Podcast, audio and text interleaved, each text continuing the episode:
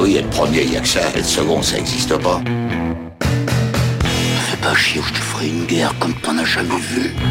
Go ahead. Quand les types de 130 kilos disent certaines choses, ceux de 60 kilos les écoutent. Make my day. Vous savez mon nom, j'ignore le vôtre. Qui êtes-vous?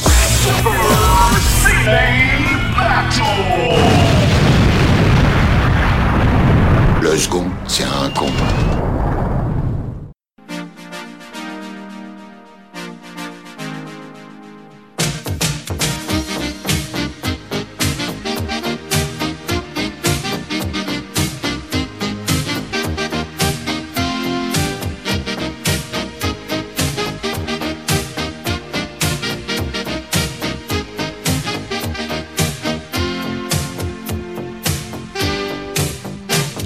Salut les petits clous, aujourd'hui on va faire le top 50 des années 50, c'est l'épisode 150.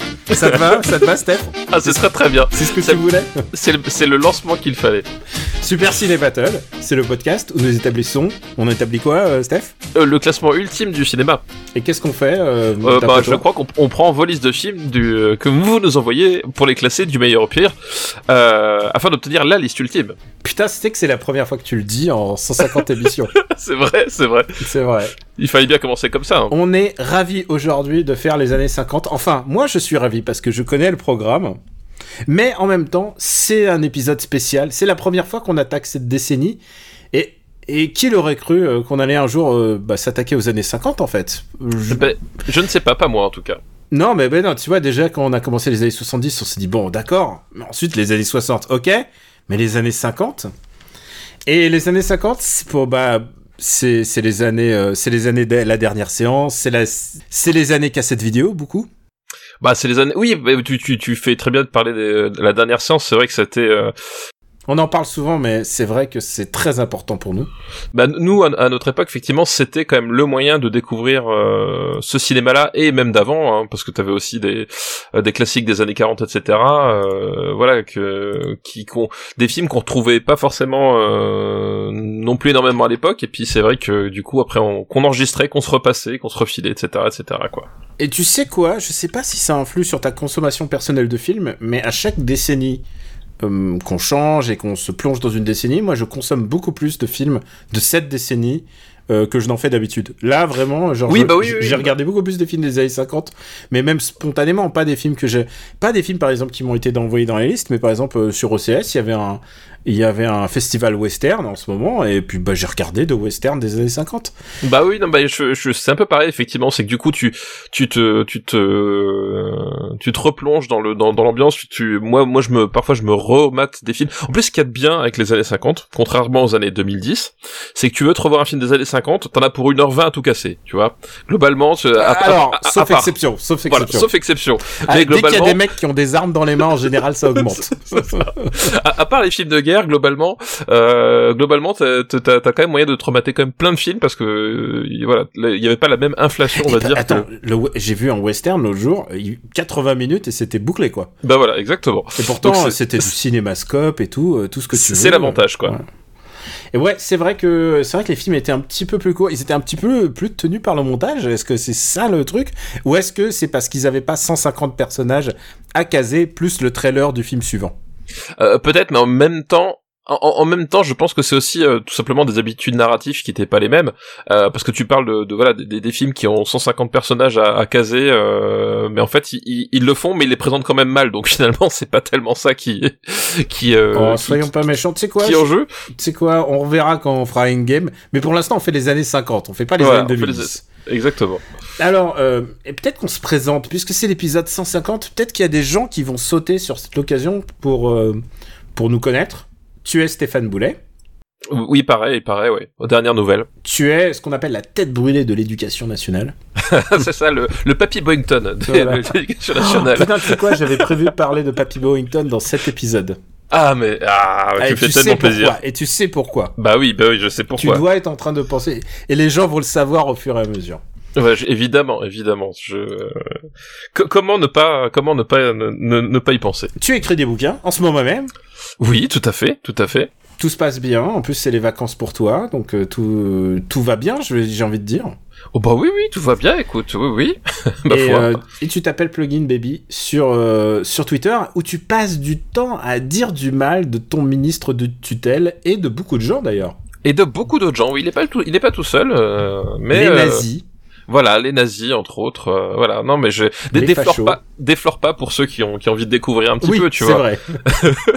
Ce serait dommage. Que t'avais, t'avais quand même fait, euh, je me souviens, c'était un calendrier de l'avant en gif Oui. avec que des nazis qui Voilà, se des- prennent des torgnoles. C'est ça, un, un calendrier de l'avant avec euh, chaque jour un, un gif de nazi qui se fait euh, défoncer. Voilà. C'est un positionnement marketing de ta part, évidemment. Oui, oui, bah bien sûr, bien sûr. C'est, évidemment de- de- du, du calcul éditorial pur et dur. Ah, évidemment. Alors, on rigole de ça. Euh, moi, je m'appelle Daniel Andriev. Je suis euh, donc, euh, je suis, T'es quoi?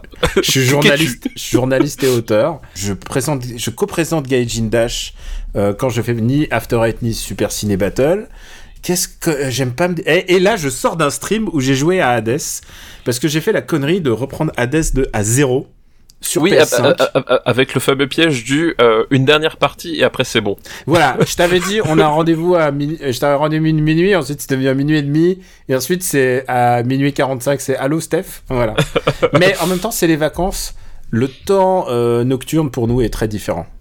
Oui, oui, oui. oui. La vraie mais- vie commence euh, la nuit. Voilà, c'est ça. Bah, comme un peu Batman en fait. Nous, nous sommes les, les les Bruce Wayne, les Bruce Wayne et les euh, Dick Grayson du, du podcast. Beaucoup moins riche, euh, ceci dit, puisque euh, nous avons un Patreon, patreon.com slash RPU, et vous savez quoi? On gagne beaucoup moins que Bruce Wayne. Et Voilà, ok. grâce, grâce à ces sous, euh, ça nous permet par exemple euh, bah, de d'héberger ces podcasts euh, en restant toujours indépendant. Euh, ça coûte des sous. Euh, ça nous permet aussi d'acheter des biens culturels, euh, bah, les DVD que vous que parfois on est obligé d'acheter, les chaînes euh, les chaînes VOD, tout ça, et, euh, et même des et des jeux de société que, que tu joues régulièrement. Tu recommandes souvent des jeux de société. Moi, je recommande par exemple des bah, beaucoup de jeux évidemment. C'est plus dans mon domaine d'expertise. Et euh, donc on vous remercie de donner, euh, je le dis pour une fois au début d'un épisode, tu te rends compte? Oui, c'est c'est 150 épisodes et, et cette fois-ci on y pense, on y pense au début. C'est quand même euh, quelque chose euh, d'assez dire- magique. Hein. Les gens vont nous dire ah les sell out vraiment c'est dégueulasse Vous avez changé. vous avez changé ouais c'est écoute tu sais quoi non je pense qu'on va faire un peu la même sauce la même la même purée on va être moi je tu sais quoi quand je tiens une recette je change pas donc Super Ciné Battle c'est toujours la même chose vous l'avez entendu au début, euh, bah vous nous adressez des listes, vous nous faites parvenir des listes, c'est facile, supercinébattle@gmail.com. On a reçu pas mal de listes, c'est très agréable. J'en ai reçu juste à l'instant un fidèle auditeur qui s'appelle Milhouse. Je lui passe Ah oui. bonjour parce que j'ai eu sa liste juste au moment, euh, juste au moment où j'ai arrêté mon stream de Hades. Donc voilà, voilà. Donc c'est pour ça que je l'ai en mémoire. Et je vous remercie euh, de votre participation. Tu verras, il y a, y a des noms que tu connais parmi les, les gens qui ont envoyé parce qu'il y a évidemment des fidèles auditeurs. Mais euh, il y a aussi des nou- il y a- J'ai l'impression qu'il y a des gens qui tentent pour la première fois d'envoyer des listes pour les années 50. Ça motive les gens et je suis assez Bah, content. Ils ont bien raison. Il faut, il faut, il faut se, se lancer. Voilà, il faut sauter le pas. Je veux juste dire un truc. Vous le savez, quand on lance une nouvelle décennie de Super Ciné Battle, ce qu'on fait, c'est qu'on établit une barrière haute et une barrière basse. Tout à fait, complètement. Est-ce que tu veux expliquer ce que c'est, Steph? Toi qui expliques bien, toi t'es qui est un pédagogue du jeu de société, vas-y, explique ce que c'est. Pour imagine, c'est la première fois qu'ils nous écoutent. Eh ben écoute, le, le principe de la barrière haute et de la, barrière basse est assez simple. Comme vous le savez, donc euh, notre objectif, euh, en toute modestie, c'est d'établir le classement ultime du, du cinéma. Euh, et pour se lancer dans une décennie, euh, pour euh, éviter justement d'être trop tributaire des, des listes et d'a- d'avoir euh, finalement évoqué que des mauvais films ou que des bons films, on, on fixe nous-mêmes un très bon film qu'on estime être suffisamment bon pour être le premier, en tout cas temporaire, de la liste, mais qui pourrait être un film a priori dépassable. Après, suspense, est-ce qu'il l'est, est-ce qu'il ne sera pas? Et de la même façon, on choisit un mauvais film qu'on estime suffisamment mauvais pour être à la dernière place, mais qui a le potentiel quand même aussi d'être dépassé à cette place de dernier, et il ne tient qu'à vous justement de proposer des listes qui peuvent un peu ben, mettre au défi ces, barrières hautes et ces barrières basses afin de les dépasser dans un sens comme dans l'autre. Exactement. Alors, évidemment, il y a plein de gens qui se sont empressés de nous envoyer des gros gros films. Évidemment, on va essayer de dispatcher, de faire un peu des films mineurs. Est-ce que tu as des films, euh, une liste avec des, des- un film dans lequel il y a 7 par exemple? Oui, oui, ça, alors il y en a eu. Je, au hasard. Et tu hein, sais quoi? On va faire une liste aujourd'hui avec un set dedans. Ah, avec un 7 dedans. Eh ben écoute. Non, est-ce est le 7 qu'on attend tous Ça, on verra bien. Reste, restez branchés. Bah tu sais quoi, ça dépend de ta culture cinéma et c'est ça aussi euh, que me renvoie Wallis, c'est que euh, bah plus on monte en âge et plus euh, ma culture et il y a des trous j'ai des trous assez importants. Il y a des moments où je me dis ah merde ça j'ai pas vu ou même par exemple les films dont on va reparler aujourd'hui. Euh, j'ai quand même des petits j'ai eu j'ai eu des petits doutes. J'ai revu un des films dont on va parler aujourd'hui ça c'est sûr et certain. Et euh, et ça me moi en personnellement en tant que en tant que cinéphile c'est un challenge pour moi de d'essayer de proposer des listes qui soient cohérentes par rapport à ce qu'on connaît. On va et on a une habitude. On parle pas dans le vent. Si on n'a pas vu le film on, on, le met en devoir de vacances et on et on en reparle après Exactement, exactement. Voilà, il y a le fameux devoir de vacances euh, qui nous permet bah, de, de, de, nous rattraper, euh, voilà, de d'avoir un peu euh, finalement un, phare dans la nuit pour nous guider finalement dans le marbre. Il y a le suspense. Est-ce qu'on va rester plusieurs plusieurs émissions euh, sur les années 50 Je te propose de dire, on verra à la fin de cette émission. C'est ça, exactement. Je, pense aussi, voilà, son... on se lance et on verra où ça nous mène. On se lance. Euh, juste pour rappeler, euh, la dernière fois qu'on a parlé, euh, qu'on a fait une autre émission, c'était la dernière fois qu'on a fait une autre décennie, c'était les années 2000. Donc, logiquement, peut-être qu'on va atteindre les, les, années 2010 après. C'est peut-être la logique voudrait que ce soit. C'est ça, effectivement, effectivement. Décennie. Mais d'abord, on va passer aux années 50 je te propose de pas reparler des années 2000. Si vous voulez euh, écouter les années 2000, on en parle longuement. D'ailleurs, l'épisode était long. C'était plus long que d'habitude. Euh, c'était un season final, l'épisode 149. Maintenant, on passe à l'épisode 50. Donc, c'est le début des années 50. Et tu sais quoi? On a beaucoup discuté. On, échange beaucoup euh, avec Stéphane. Alors, c'est un vrai problème d'échanger avec Stéphane. Pourquoi c'est un vrai problème? Un vrai On dirait, on, dirait Max Besnard qui parle. Non, parce que tu, tu captes pas. Euh, ton téléphone ne capte pas chez lui, et c'est un vrai problème. Donc du coup, je l'appelle. Ensuite, parfois, je l'appelle sur le téléphone de sa femme. Je lui dis mais il est où et tout ça. Mais tu sais, en fait, j'ai remarqué que appeler les gens, en fait, quand j'appelle des gens un peu plus jeunes que, que nous, ils sont surpris, ils sont pas habitués au fait que les gens s'appellent. Les gens s'appellent plus, c'est un vrai truc de vieux en fait. On se laisse des messages vocaux. Donc voilà, en fait, la prochaine fois, je te laisserai des messages vocaux. Mais en tout cas, voilà, on discute, euh, on essaye de discuter en tout cas du, sujet de l'émission et il fallait définir quel est ce fameux film qui va être un film indéniablement bon, mais objectivement, euh, objectivement, j'aime pas le mot objectif. Non, mais mais qui mais dépassable. mais dépassable. C'est-à-dire que voilà, chacun d'entre nous, on se dit bon, on a une liste de quelques films qui quand même selon nous, pourrait passer devant. Mais après, n'oublions pas, hein, la, règle principale de Super C Battle, c'est que c'est pas nous qui décidons, c'est le marbre. Donc le marbre existe déjà. Voilà, peut-être, peut-être que finalement le marbre va déjouer nos propres prédictions. On ne sait pas, on ne sait pas. Le marbre existe déjà et nous, on fait juste que le révéler. On est des révélateurs de marbre. On, souffle sur la tablette comme ça. Voilà, exactement. Et alors, quel est ce premier film qui nous a... Alors tiens, je veux juste, euh, juste anecdote. Combien de fois il nous a été proposé on a reçu six listes avec lui euh, dedans. Bon, comme quoi, comme quoi, c'est quand même un film. Je pense que les gens attendaient aussi. alors, alors figure-toi, non, parce que si tu, par exemple, tu fais, euh, mettons par exemple, je cherche à 12 hommes, 12 hommes au hasard, 12 hommes, 12 hommes, j'en ai. Je, vois pas de quel film tu parles. Ouais, voilà, je t'ai fait 12 hommes. J'en ai 1, 2, 3, 4, 5, 6, 7, 8, 9, et pourquoi il met 10 et 11 J'en ai, j'en ai au moins 12, j'en ai 12. Bah voilà, bah, bah, ça tombe bien. Si, si tu cherches 12 hommes et que t'en trouves 12, finalement, c'est que le, compte est bon, comme on dit. Voilà, euh, mais tu vois, non mais y a, y a, et si par exemple, je cherche un autre mot-clé, samouraï. je vois, je vois vraiment. Je, je, quel film tu cherches exactement tu vois, Samouraï, Samouraï, il y en a beaucoup. Mais alors peut-être que c'est peut-être que c'est Samouraï, le film des années 4, les films des, années 2000. Des années 2000, voilà, dont nous avons déjà parlé. Ou euh, ou par exemple, euh, tu vois les autres films qui, tous les autres films sympas qui contiennent le mot samouraï, il y en a quelques uns quand même. Il y en a quelques-uns. Non seulement. Euh... Tout, tout, ça pour pas parler du film dont nous allons parler en fait. Hein. je veux dire, cette technique de suspense là. alors je vais te laisser l'honneur, euh, puisqu'en plus c'est toi qui a c'est toi qui as inputé les deux. C'est toi. Oui, parce que, effectivement. moi, j'avais, je t'avais proposé quoi déjà? Je sais même plus ce que je t'avais proposé. Euh, je sais plus du tout. Euh, je t'avais proposé. En même temps, j'écoute pas vraiment quand tu me parles, donc tu sais. C'est vrai, mais ça, c'est un vrai problème qu'on a. Hein. c'est un vrai problème qu'on a, c'est quand je te parle, tu t'es plus, t'es pas au courant, t'as l'air de toujours débarquer. Je me demande comment c'est les cours avec toi. Euh, je me demande aussi, ouais, j'oublie. Alors vas-y, je te laisse l'honneur, vas-y. Eh ben, c'est un film euh, de David Lean, euh, sorti en 1957. Ah, Euh. on en a vu un de David Lean. Oui, oui, exact. On, on- on- c'est pas, c'est pas la première fois qu'on qu'on- qu'on parle de, de cette personne. Euh, voilà. Et euh, qu'est-ce que je veux dire? Ah, T'as pas Euh, dit oui, le titre du film. oui, voilà. Et j'ai pas dit le titre du film. Donc le, le titre du film, c'est évidemment. euh, est-ce que je le dis ou est-ce que je le siffle le titre du film? Ah bah vas-y, siffle-le.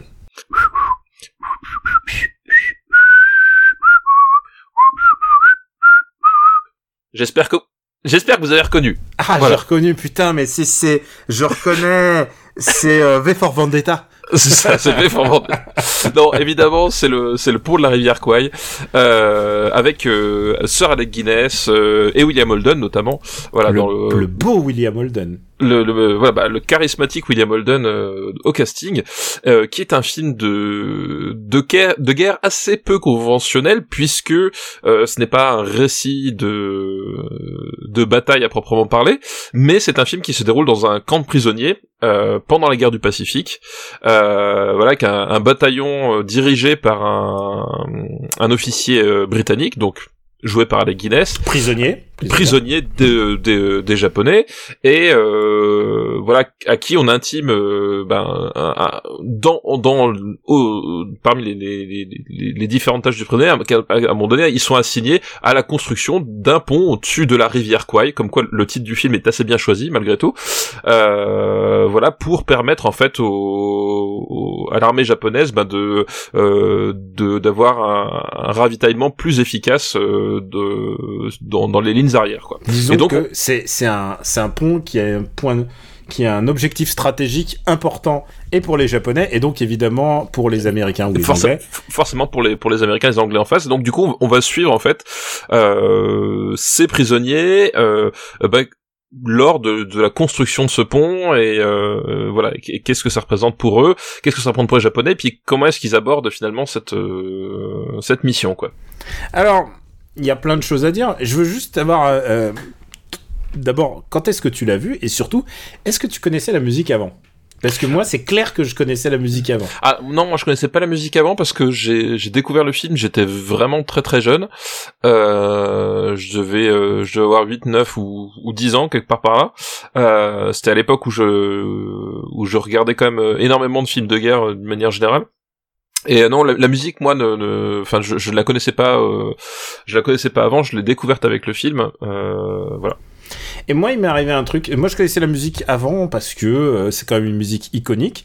C'est une chanson, c'est une chanson paillarde de guerre. Et, et d'ailleurs, il a été question de, de la chanter. Et ils se sont dit non, si on la chante, on passera jamais la censure. Donc, euh, David Lean a dit on va la siffler. On va la siffler. Et Effectivement. évidemment, euh, la production, ils ont dit non, on devrait utiliser plutôt cette musique ou autre chose. Et David Lean, il a fait non, non, faites-moi confiance, je sens un truc, je pense que ça va être bien. Euh, c'est un film assez, euh, assez miraculeux, juste pour dire, moi je l'ai vu, euh, ouais, aux alentours de 10-12 ans, ouais.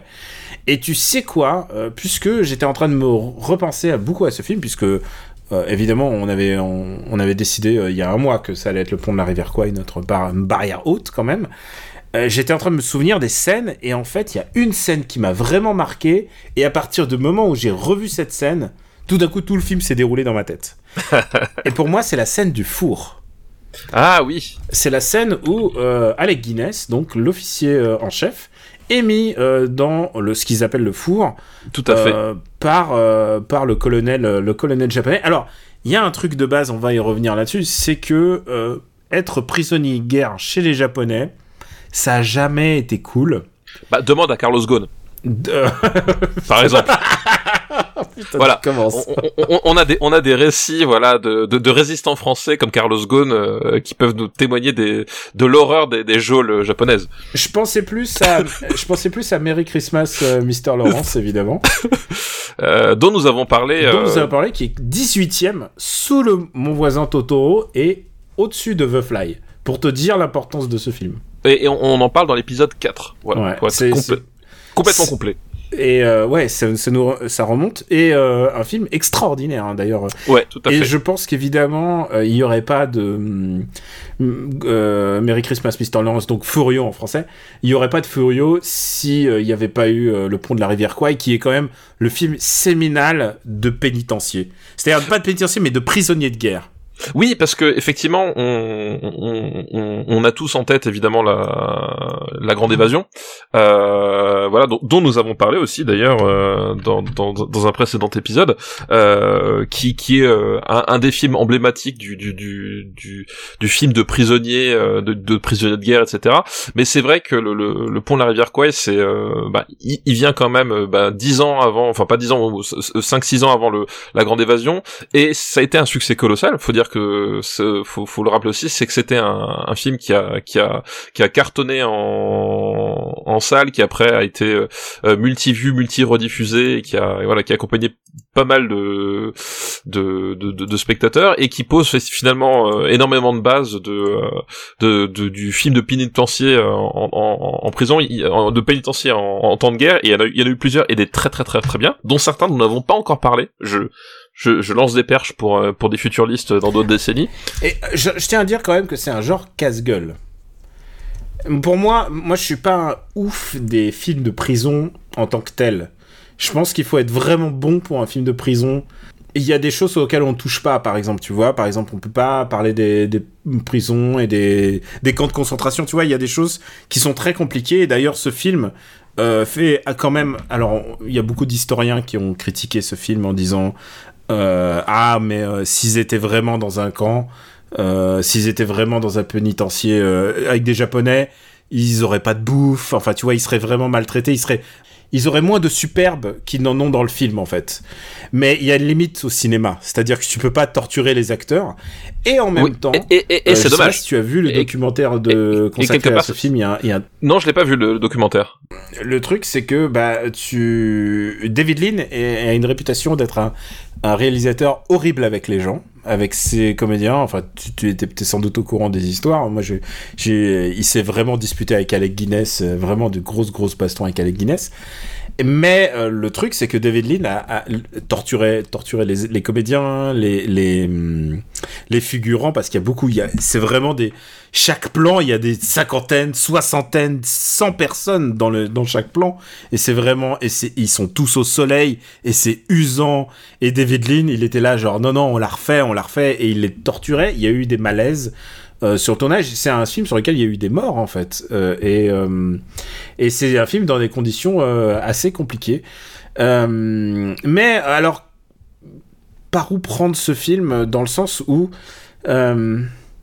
il y a vraiment, en fait, je pense que les bases d'un film, d'un bon film de pénitencier, il faut qu'il y ait de l'humanisme, et je pense que c'est ce qui se dégage quand même du pont de la rivière Kwai.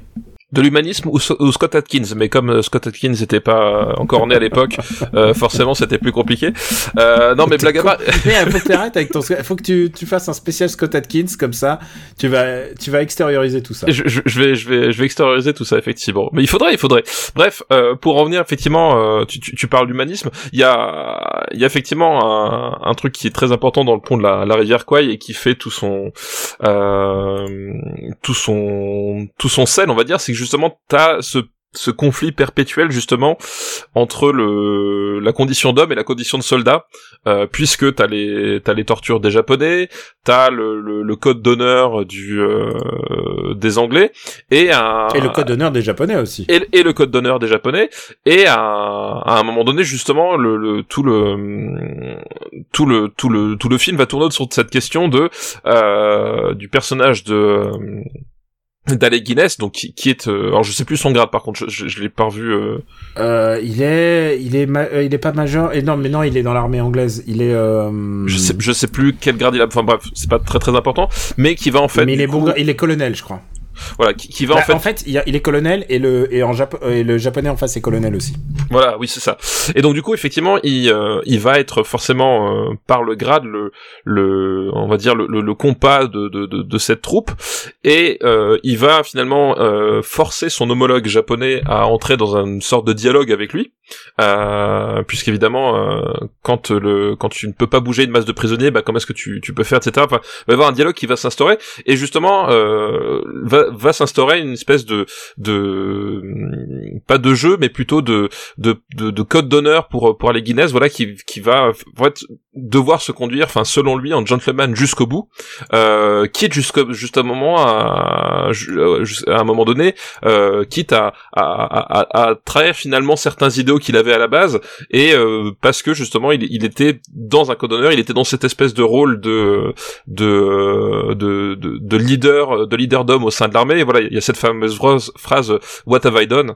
euh, qui, qui résonne euh, qui, qui résonne à un moment donné. Et euh, voilà et c'est super intéressant de voir justement euh, tous ces points de bascule comment est-ce que ces personnages euh, s'organisent? Parce que voilà il y a c'est vraiment une une, une une tension qui s'installe entre le, le, le, le- les japonais et les, et, les, et les anglais un, un jeu de pouvoir euh, qui, qui s'installe. Comment est-ce qu'on fait plier l'autre? Comment est-ce que euh, euh, comment est-ce qu'on se positionne? Euh, voilà et à un moment donné il est porté en héros puis puis finalement il y a ça crée des dissidences aussi mais d'une autre façon. Enfin voilà il y a et tout ce travail là est est vraiment très très chouette moi j'aime beaucoup justement le le le fait que cet homme qui finalement euh, pour tenir aussi parce que c'est aussi ça pour tenir dans des conditions pareilles euh, va s'imposer son son va s'accrocher à son code de l'honneur et, et à un moment donné il, il va se quelque part aussi se euh, quelque part s'y perdre en fait.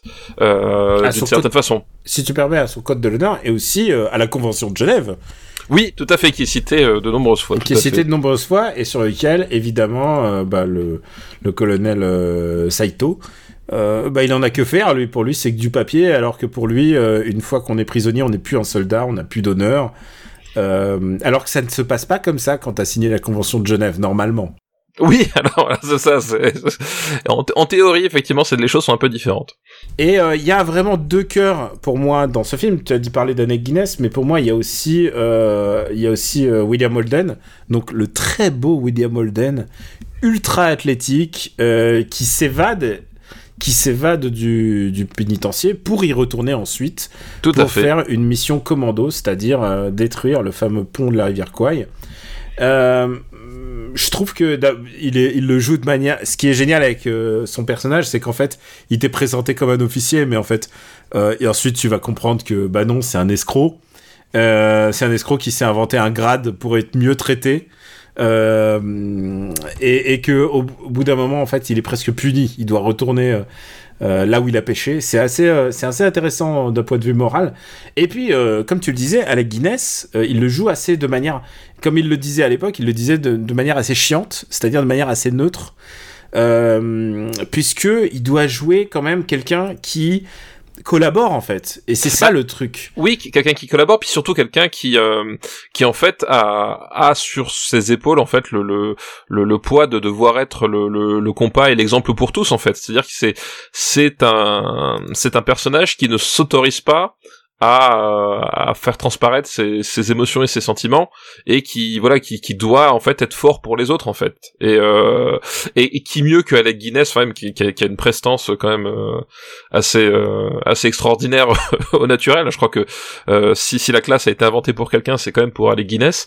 Euh, qui mieux qu'Alec Guinness justement pour incarner cette espèce de bah, voilà pour personnifier cette cette rigidité euh, qui qui est à la fois à la fois le, le, le, le code militaire et à la fois le, le- l'aristocratie anglaise aussi. Et c'est justement là où c'est, c'est intéressant le, le jeu de, on va dire, de, de miroir inversé avec le personnage de William Holden qui finalement, lui, euh, comme tu l'as dit, c'est, c'est un escroc, mais euh, c'est un type en fait euh, à qui tu n'arrives pas vraiment à vouloir parce que...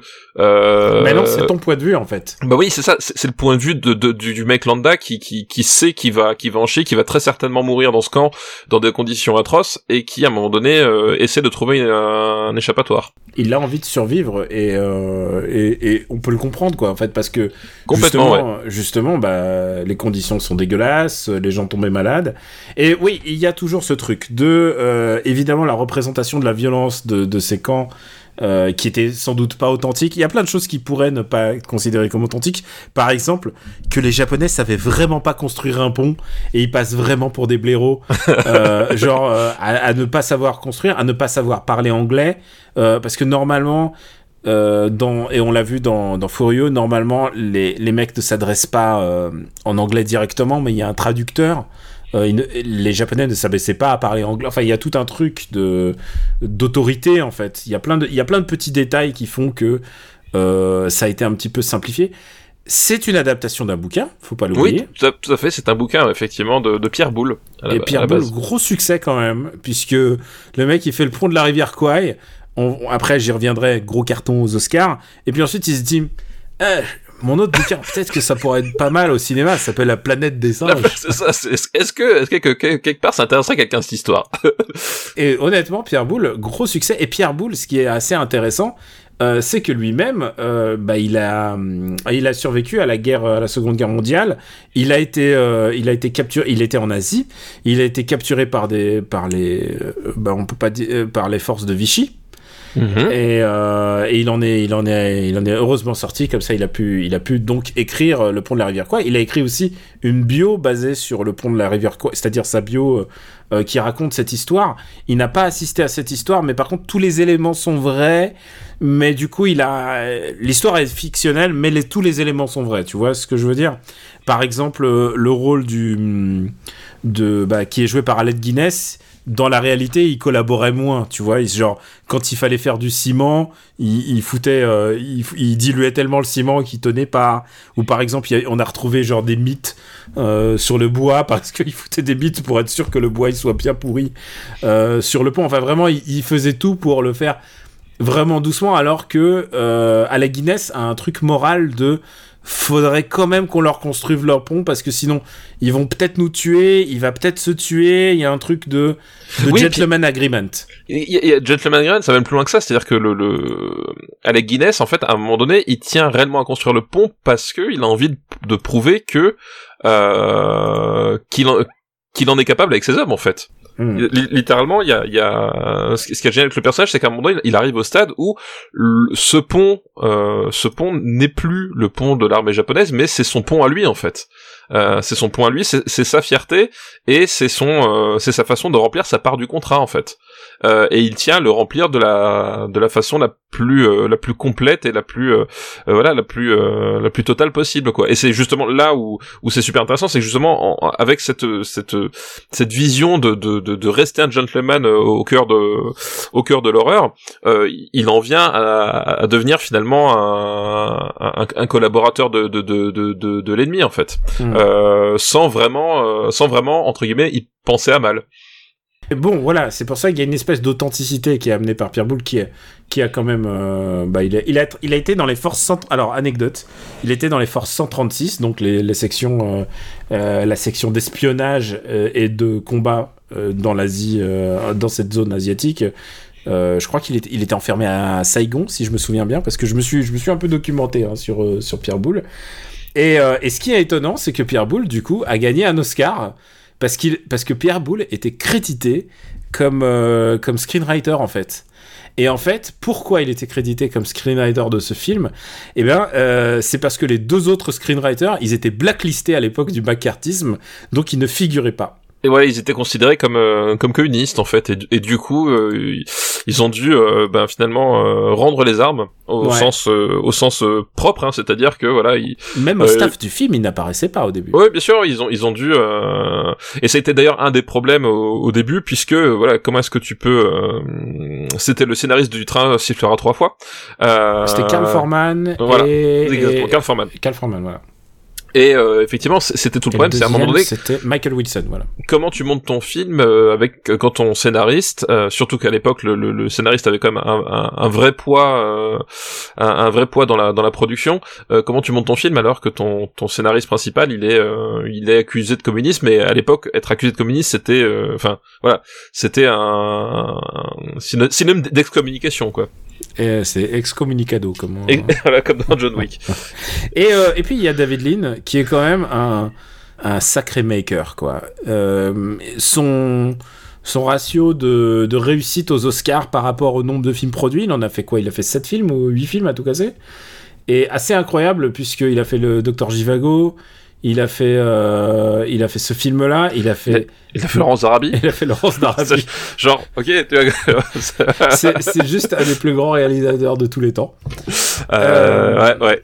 Et c'est c'est un sacré maker. Et David Lean, en plus, avait un style à lui. Euh, il, est, il vient de l'école du montage. Tu vois, c'était un monteur comme, comme toi. Comme toi, c'est toi le tout futur, à fait. le futur Je- David Lean. Je suis le David Lean du podcast. Et il était euh, monteur. Et puis en même temps, euh, comme j'ai j'ai appris vraiment beaucoup de trucs hein, sur le documentaire, euh, ce que je vous, je vous recommande.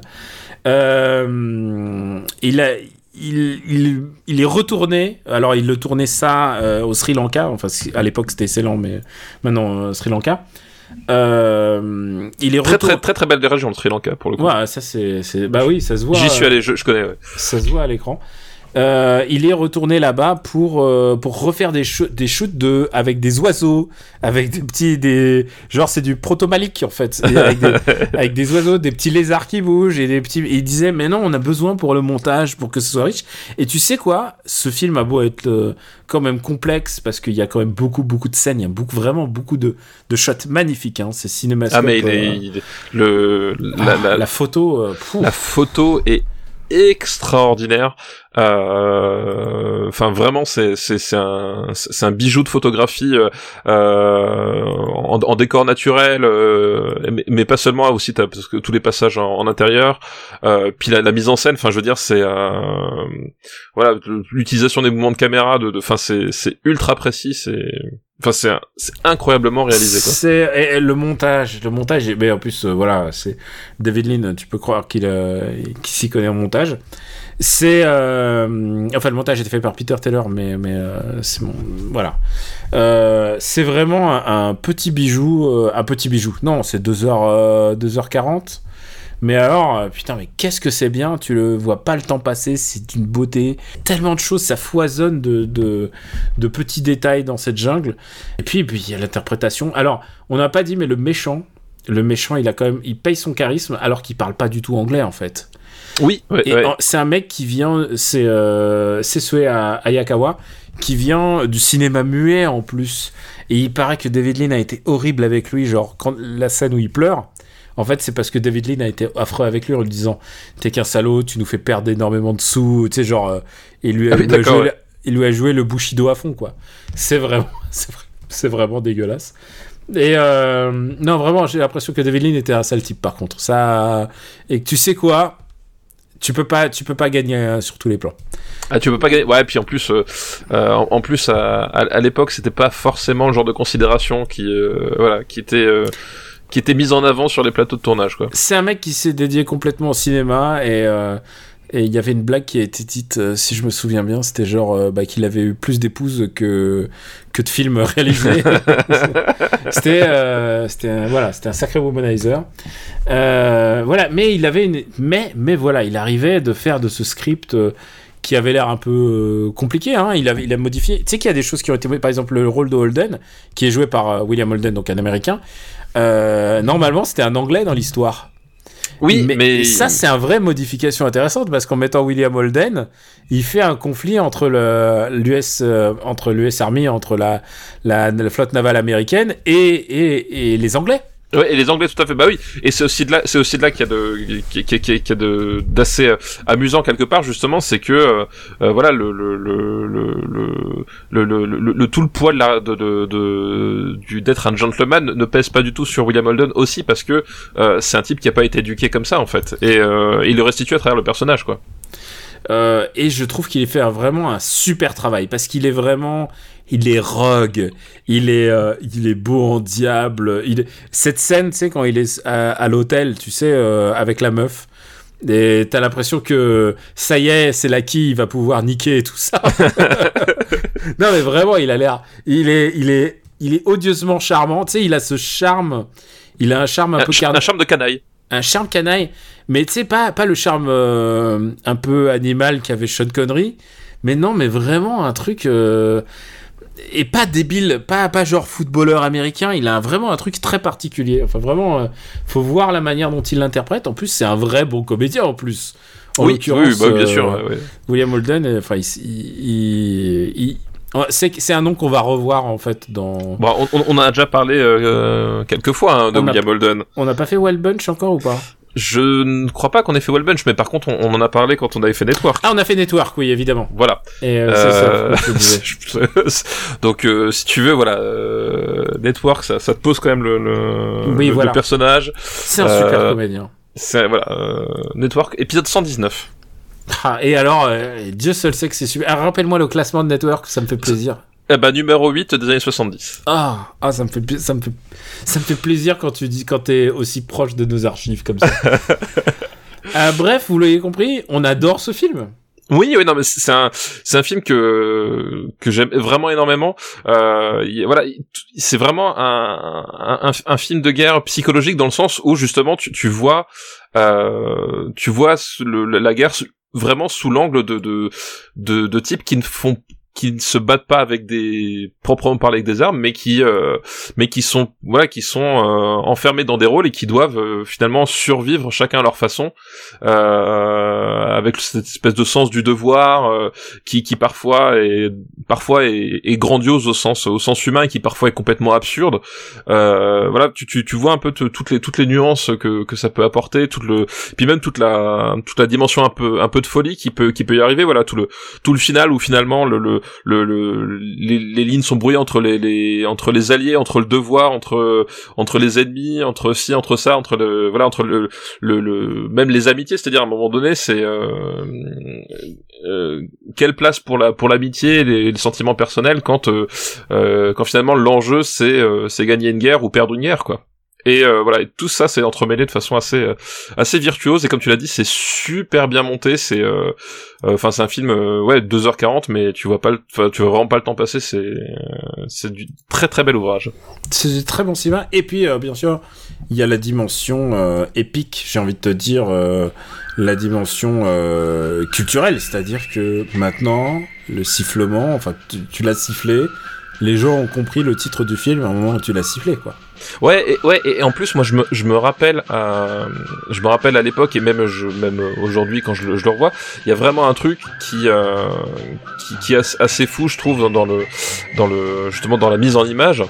Euh, c'est que tu, tu ressens justement tout, tu ressens la jungle en fait. C'est-à-dire que tu sais, t'as as beaucoup de, de westerns des années 40-50 où euh, Bah, il, il, Oh là. il, il chip, il chip, pas il chip un peu ça, mais il, Oui, oui, on, on dit c'est c'est un, c'est un, c'est un, c'est un, c'est un, c'est cowboy qui a passé euh, euh, des semaines dans le, dans le désert, puis il arrive avec ses, avec ses habits tout propres et, le- et les dents parfaitement brossées. Euh, là, là, au contraire, tu, tu, tu, tu vois la sueur, tu vois la crasse, tu vois le Ah, un gros travail sur le maquillage aussi. sur le maquillage, le voilà, tu tu t'as vraiment t'as vraiment un côté très très euh, très très viscéral, je trouve, dans le dans la façon de, de rendre la la, la jungle. Et même si effectivement euh, le on a eu des films de, de, prison plus euh, plus violents et plus brutaux, mais je trouve que justement le le, le, le- film parce que on, on est alors on est en 1957, c'est-à-dire que le le code Hayes est- existe encore, mais il est plus vraiment complètement euh, complètement suivi, etc. Bon, mais on est quand même, à, on est voilà, c'est pas encore, on n'est pas encore à l'époque de Bonnie and Clyde ou de, films comme ça qui font, sauter les barrières. Donc de toute façon, une approche frontale n'était pas forcément possible euh, de ce point de vue-là, mais justement, il, arrive à bien doser les choses et à et à te rendre, voilà, ce, côté souffrance. C'est un film, voilà, c'est des films qui donnent chaud comme Papillon, comme des, films comme ça où à un moment donné, tu, ouais, tu, tu, tu, souffres de la chaleur rien qu'en les voyant parce que le maquillage, Parce que la lumière, parce Ou que un autre euh, film dont on n'a pas encore parlé, mais il faudra en parler. Mais Je- je, ah, je ne vois pas de quel film tu parles. te dis, il y y, y y a beaucoup de sable. il y a- un film avec beaucoup de ça. Et voilà, enfin, je le garde et je le garde pour le jour où on retournera, mais alors, putain, tu sais que j'ai envie d'en parler. Et, euh, et, effectivement, il a, enfin, je trouve que c'est un film qui euh, euh, n'a pas du tout ce côté, euh, ce côté désuet ou un peu ringard. Enfin, c'est-à-dire que vraiment le, c'est, parfait, quoi. c'est, vraiment super bien joué, super bien filmé. Euh, voilà quoi, c'est un, c'est un, voilà, c'est, un, un- un vrai classique quoi. Et, et c'est un vrai classique, c'est un vrai classique. Tu l'as dit, c'est pas forcément un film de guerre classique, c'est un film de pénitencier. C'est un film où il y a littéralement une seule scène d'action en fait. Bah oui, oui, Il y a oui, ça. seule scène d'action parce que le reste, euh, bah, t'as un parachutage de nuit. euh, Oui, c'est ça. c'est- qu'en fait, ouais, c'est- c'est un film de de de, de tension, de de et de dialogue en fait. c'est ultra expressionniste euh, quand il s'agit de montrer la nature, mais alors, voilà, c'est pas un film qui insiste sur ses. C'est un film qui est vraiment dans l'émotion. Ouais, complètement, ouais, complètement. Euh, je, je voulais juste dire un truc. Évidemment, je te parlais de la musique. Il y a un truc que je trouve génial dans la musique, c'est qu'au début, elle est sifflée par, par, par cette compagnie de, de soldats, mais ensuite, la musique débarque. Tu sais quoi? Il y a le. Bah oui, oui, oui. elle s'accorde euh, sur la. Elle est orchestrée, ouais. Elle est orchestrée et je trouve que l'orchestration est géniale. Ça tombe bien puisque euh, bah écoute, c'était il a gagné le best scoring. Malcolm Arnold a gagné best scoring aux Oscars et c'est le moment où je parle des Oscars. Les Oscars en 1958 puisque Oui, parce que c'est un film de 50, enfin voilà, sorti en- 57, ouais. donc euh, voilà, Oscar Oscar en de- 58. 58. Il y a un truc, c'est que euh, c'est qu'il y avait moins de films à l'époque. Il y avait moins de films sélectionnés. T'avais pas Shrek 3, t'avais pas genre. Non mais euh, je rigole, mais tu te souviens euh, les films qui sont sélectionnés euh, dans les Oscars? Il y en a... Maintenant il y en a 10 pour un meilleur film, c'est ridicule. Oui, et puis oui, et puis tu, tu sens qu'il y en a certains qui sont là pour euh, ménager certaines susceptibilités aussi. quoi. ouais, les studios et tout ça. Alors que là-bas, à l'époque, c'était concentré. Il y en a, il y en a 5, voilà, c'est fini. Et alors, qui a gagné me- des meilleurs Best Motion Picture d'après toi? En 58, euh...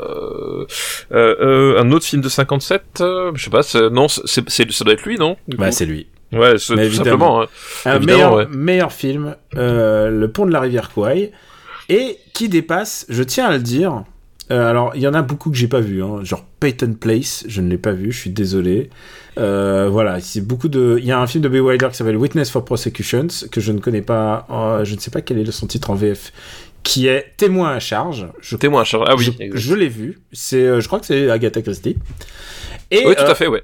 et Tout à par fait. contre, l'autre film qui s'est fait un peu avoir dans ce cas-là, je te dis un film avec 12 dans le titre. Euh, ah oui, bah, les, les, les 12 travaux d'Astérix, Voilà. évidemment. 12 Angry, 12 Angry Men. Et euh, c'est l'année du pas de bol, quoi. Écoute, on en reparlera.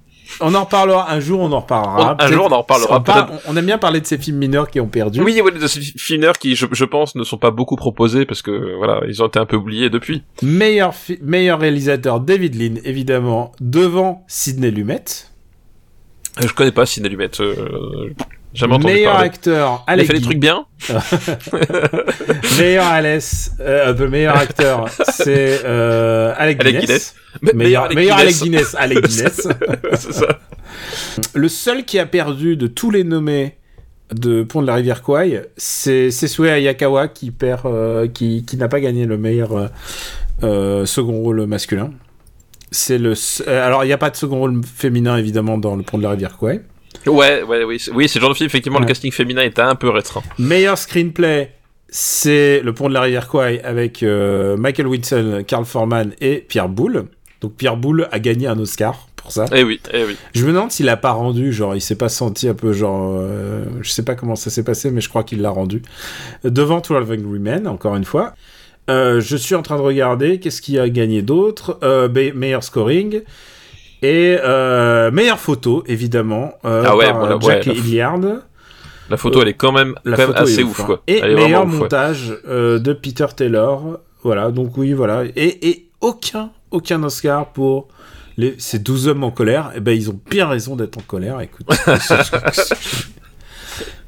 tu sais comme quoi, euh, 12 comme bien vénère. tu sais quoi, la liste des films qui n'ont jamais rien gagné est beaucoup plus longue. Longue que la film qui, ouais, tout à fait.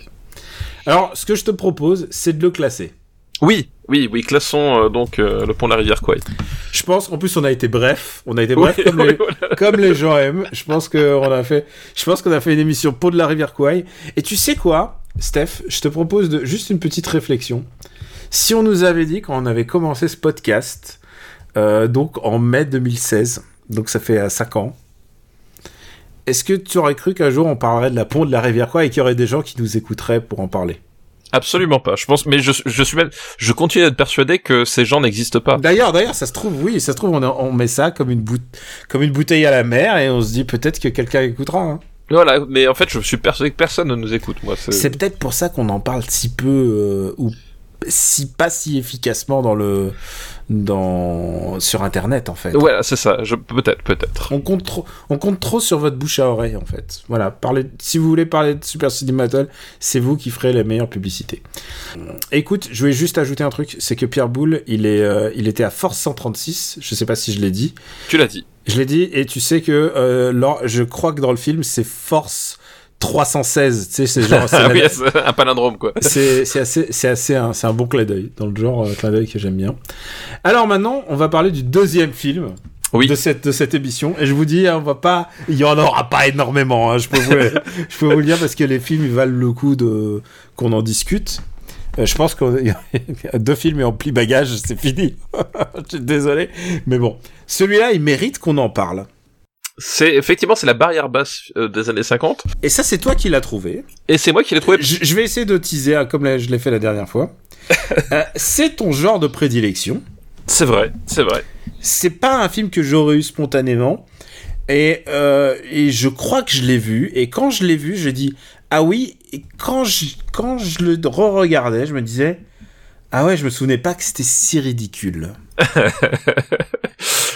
Ça n'a pas très bien vieilli. Alors, c'est un film qui a très mal. vie- Alors, vous savez quoi Il faut être, indu- il faut être indulgent euh, avec le passé, le maquillage, les, les effets spéciaux. Mais des films un peu d'horreur, genre les doubles features un peu bizarres. D'ailleurs, ce film était une double feature. Oh bah oui, oui, c'est c'est c'est c'est typiquement un film de, de matinée aussi. Enfin voilà, c'est. Et alors, tu sais quoi? C'est ça que j'ai envie de dire. Je tease vraiment. Ce qui est bien avec les années 50, c'est qu'on va pas faire des suites tout le temps. C'est fini. c'est fini ces films avec des, des suites, tout ça, parce qu'avant, c'était le bon vieux cinéma où il y avait, où il y avait qu'un seul film et que. Voilà, on, n'exploitait pas le truc jusqu'à la corde en fait. Voilà, Voilà, on savait où C'était s'arrêter. pas un filon, quoi. C'est ça. Je tiens à dire que moi, j'avais proposé euh, bêtement un Don Camillo en me disant ouais, ben, Don Camillo, il y en a des vraiment nuls. Peut-être Don Camillo, c'est une barrière basse.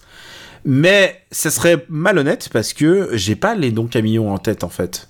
Ouais, on, on a tendance à tous les confondre au-delà du euh, Don Camillo en, premier. en Russie. Le Voilà. premier est la Russie. Voilà, euh, et donc Camille en Russie qui est assez particulier justement avec ce, ce- cet aspect euh, fish out of the water, mais effectivement les autres, euh, je, je t'avoue que moi je les confonds tous. Hein. Je les ai tous vus, mais je les confonds tous. Et euh, Steph, avant d'annoncer le film, Oui. est-ce que tu peux me dire comment t'as eu l'idée de ce film?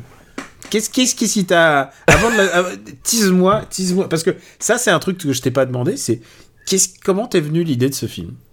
Euh, bah, comment m'est venue l'idée de ce film? Bah, Justement, on se posait la question de de de de, de quel film euh, pourrait être notre barrière basse. Et justement, tu parlais justement, ouais, mais il doit, bien avoir des, des, des films d'horreur euh, ringards dans les années 50. Et j'ai fait, mais oui, évidemment, c'est une super idée, Daniel, un super prisme, parce que euh, divulgachi, les films d'horreur ringards dans les années 50, il y en avait des des voilà, des pelletés, mais tout le problème, c'est que en fait, euh, quand on dit ringard, c'est encore on est sympa, c'est-à-dire qu'il y a des atrocités, mais mais sans nom. Enfin voilà, il y a, y a des trucs. euh, les premiers qui me sont venus, c'était pas celui qu'on va dont, dont on va parler, mais je me suis dit non, celui-là, il est, il est vraiment tellement nul que s'il faut, il va rester dernier, il va jamais se faire dépasser.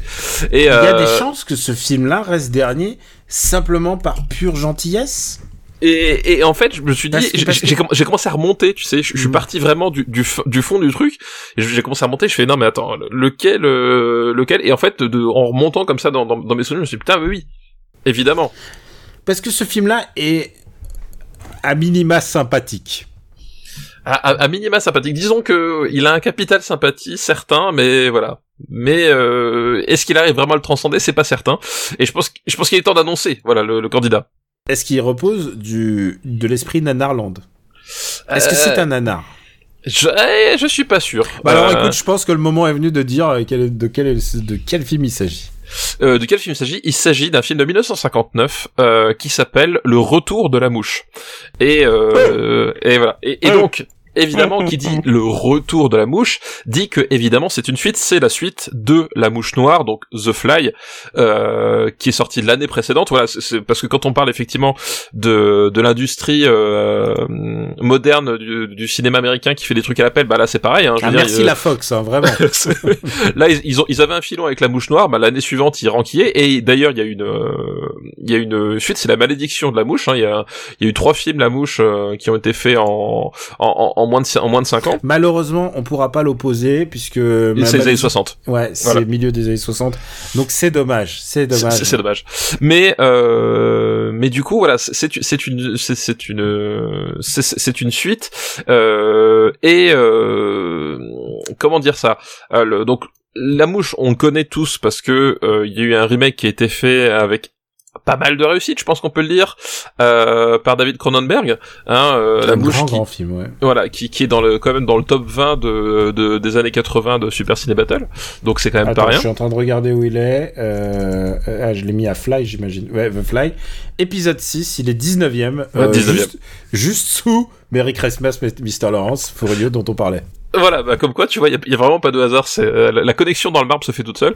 et donc le, clair le retour de la mouche, on va pas parler de la mouche noire, on en reparlera, euh, on en reparlera par, la suite. Donc c'est nous raconte en fait euh, l'histoire, euh, je crois que c'est 15 ans après le, le premier film, où on est avec le fils du personnage du premier film qui décide on sait pas trop pourquoi de reprendre les, euh, les recherches de son père.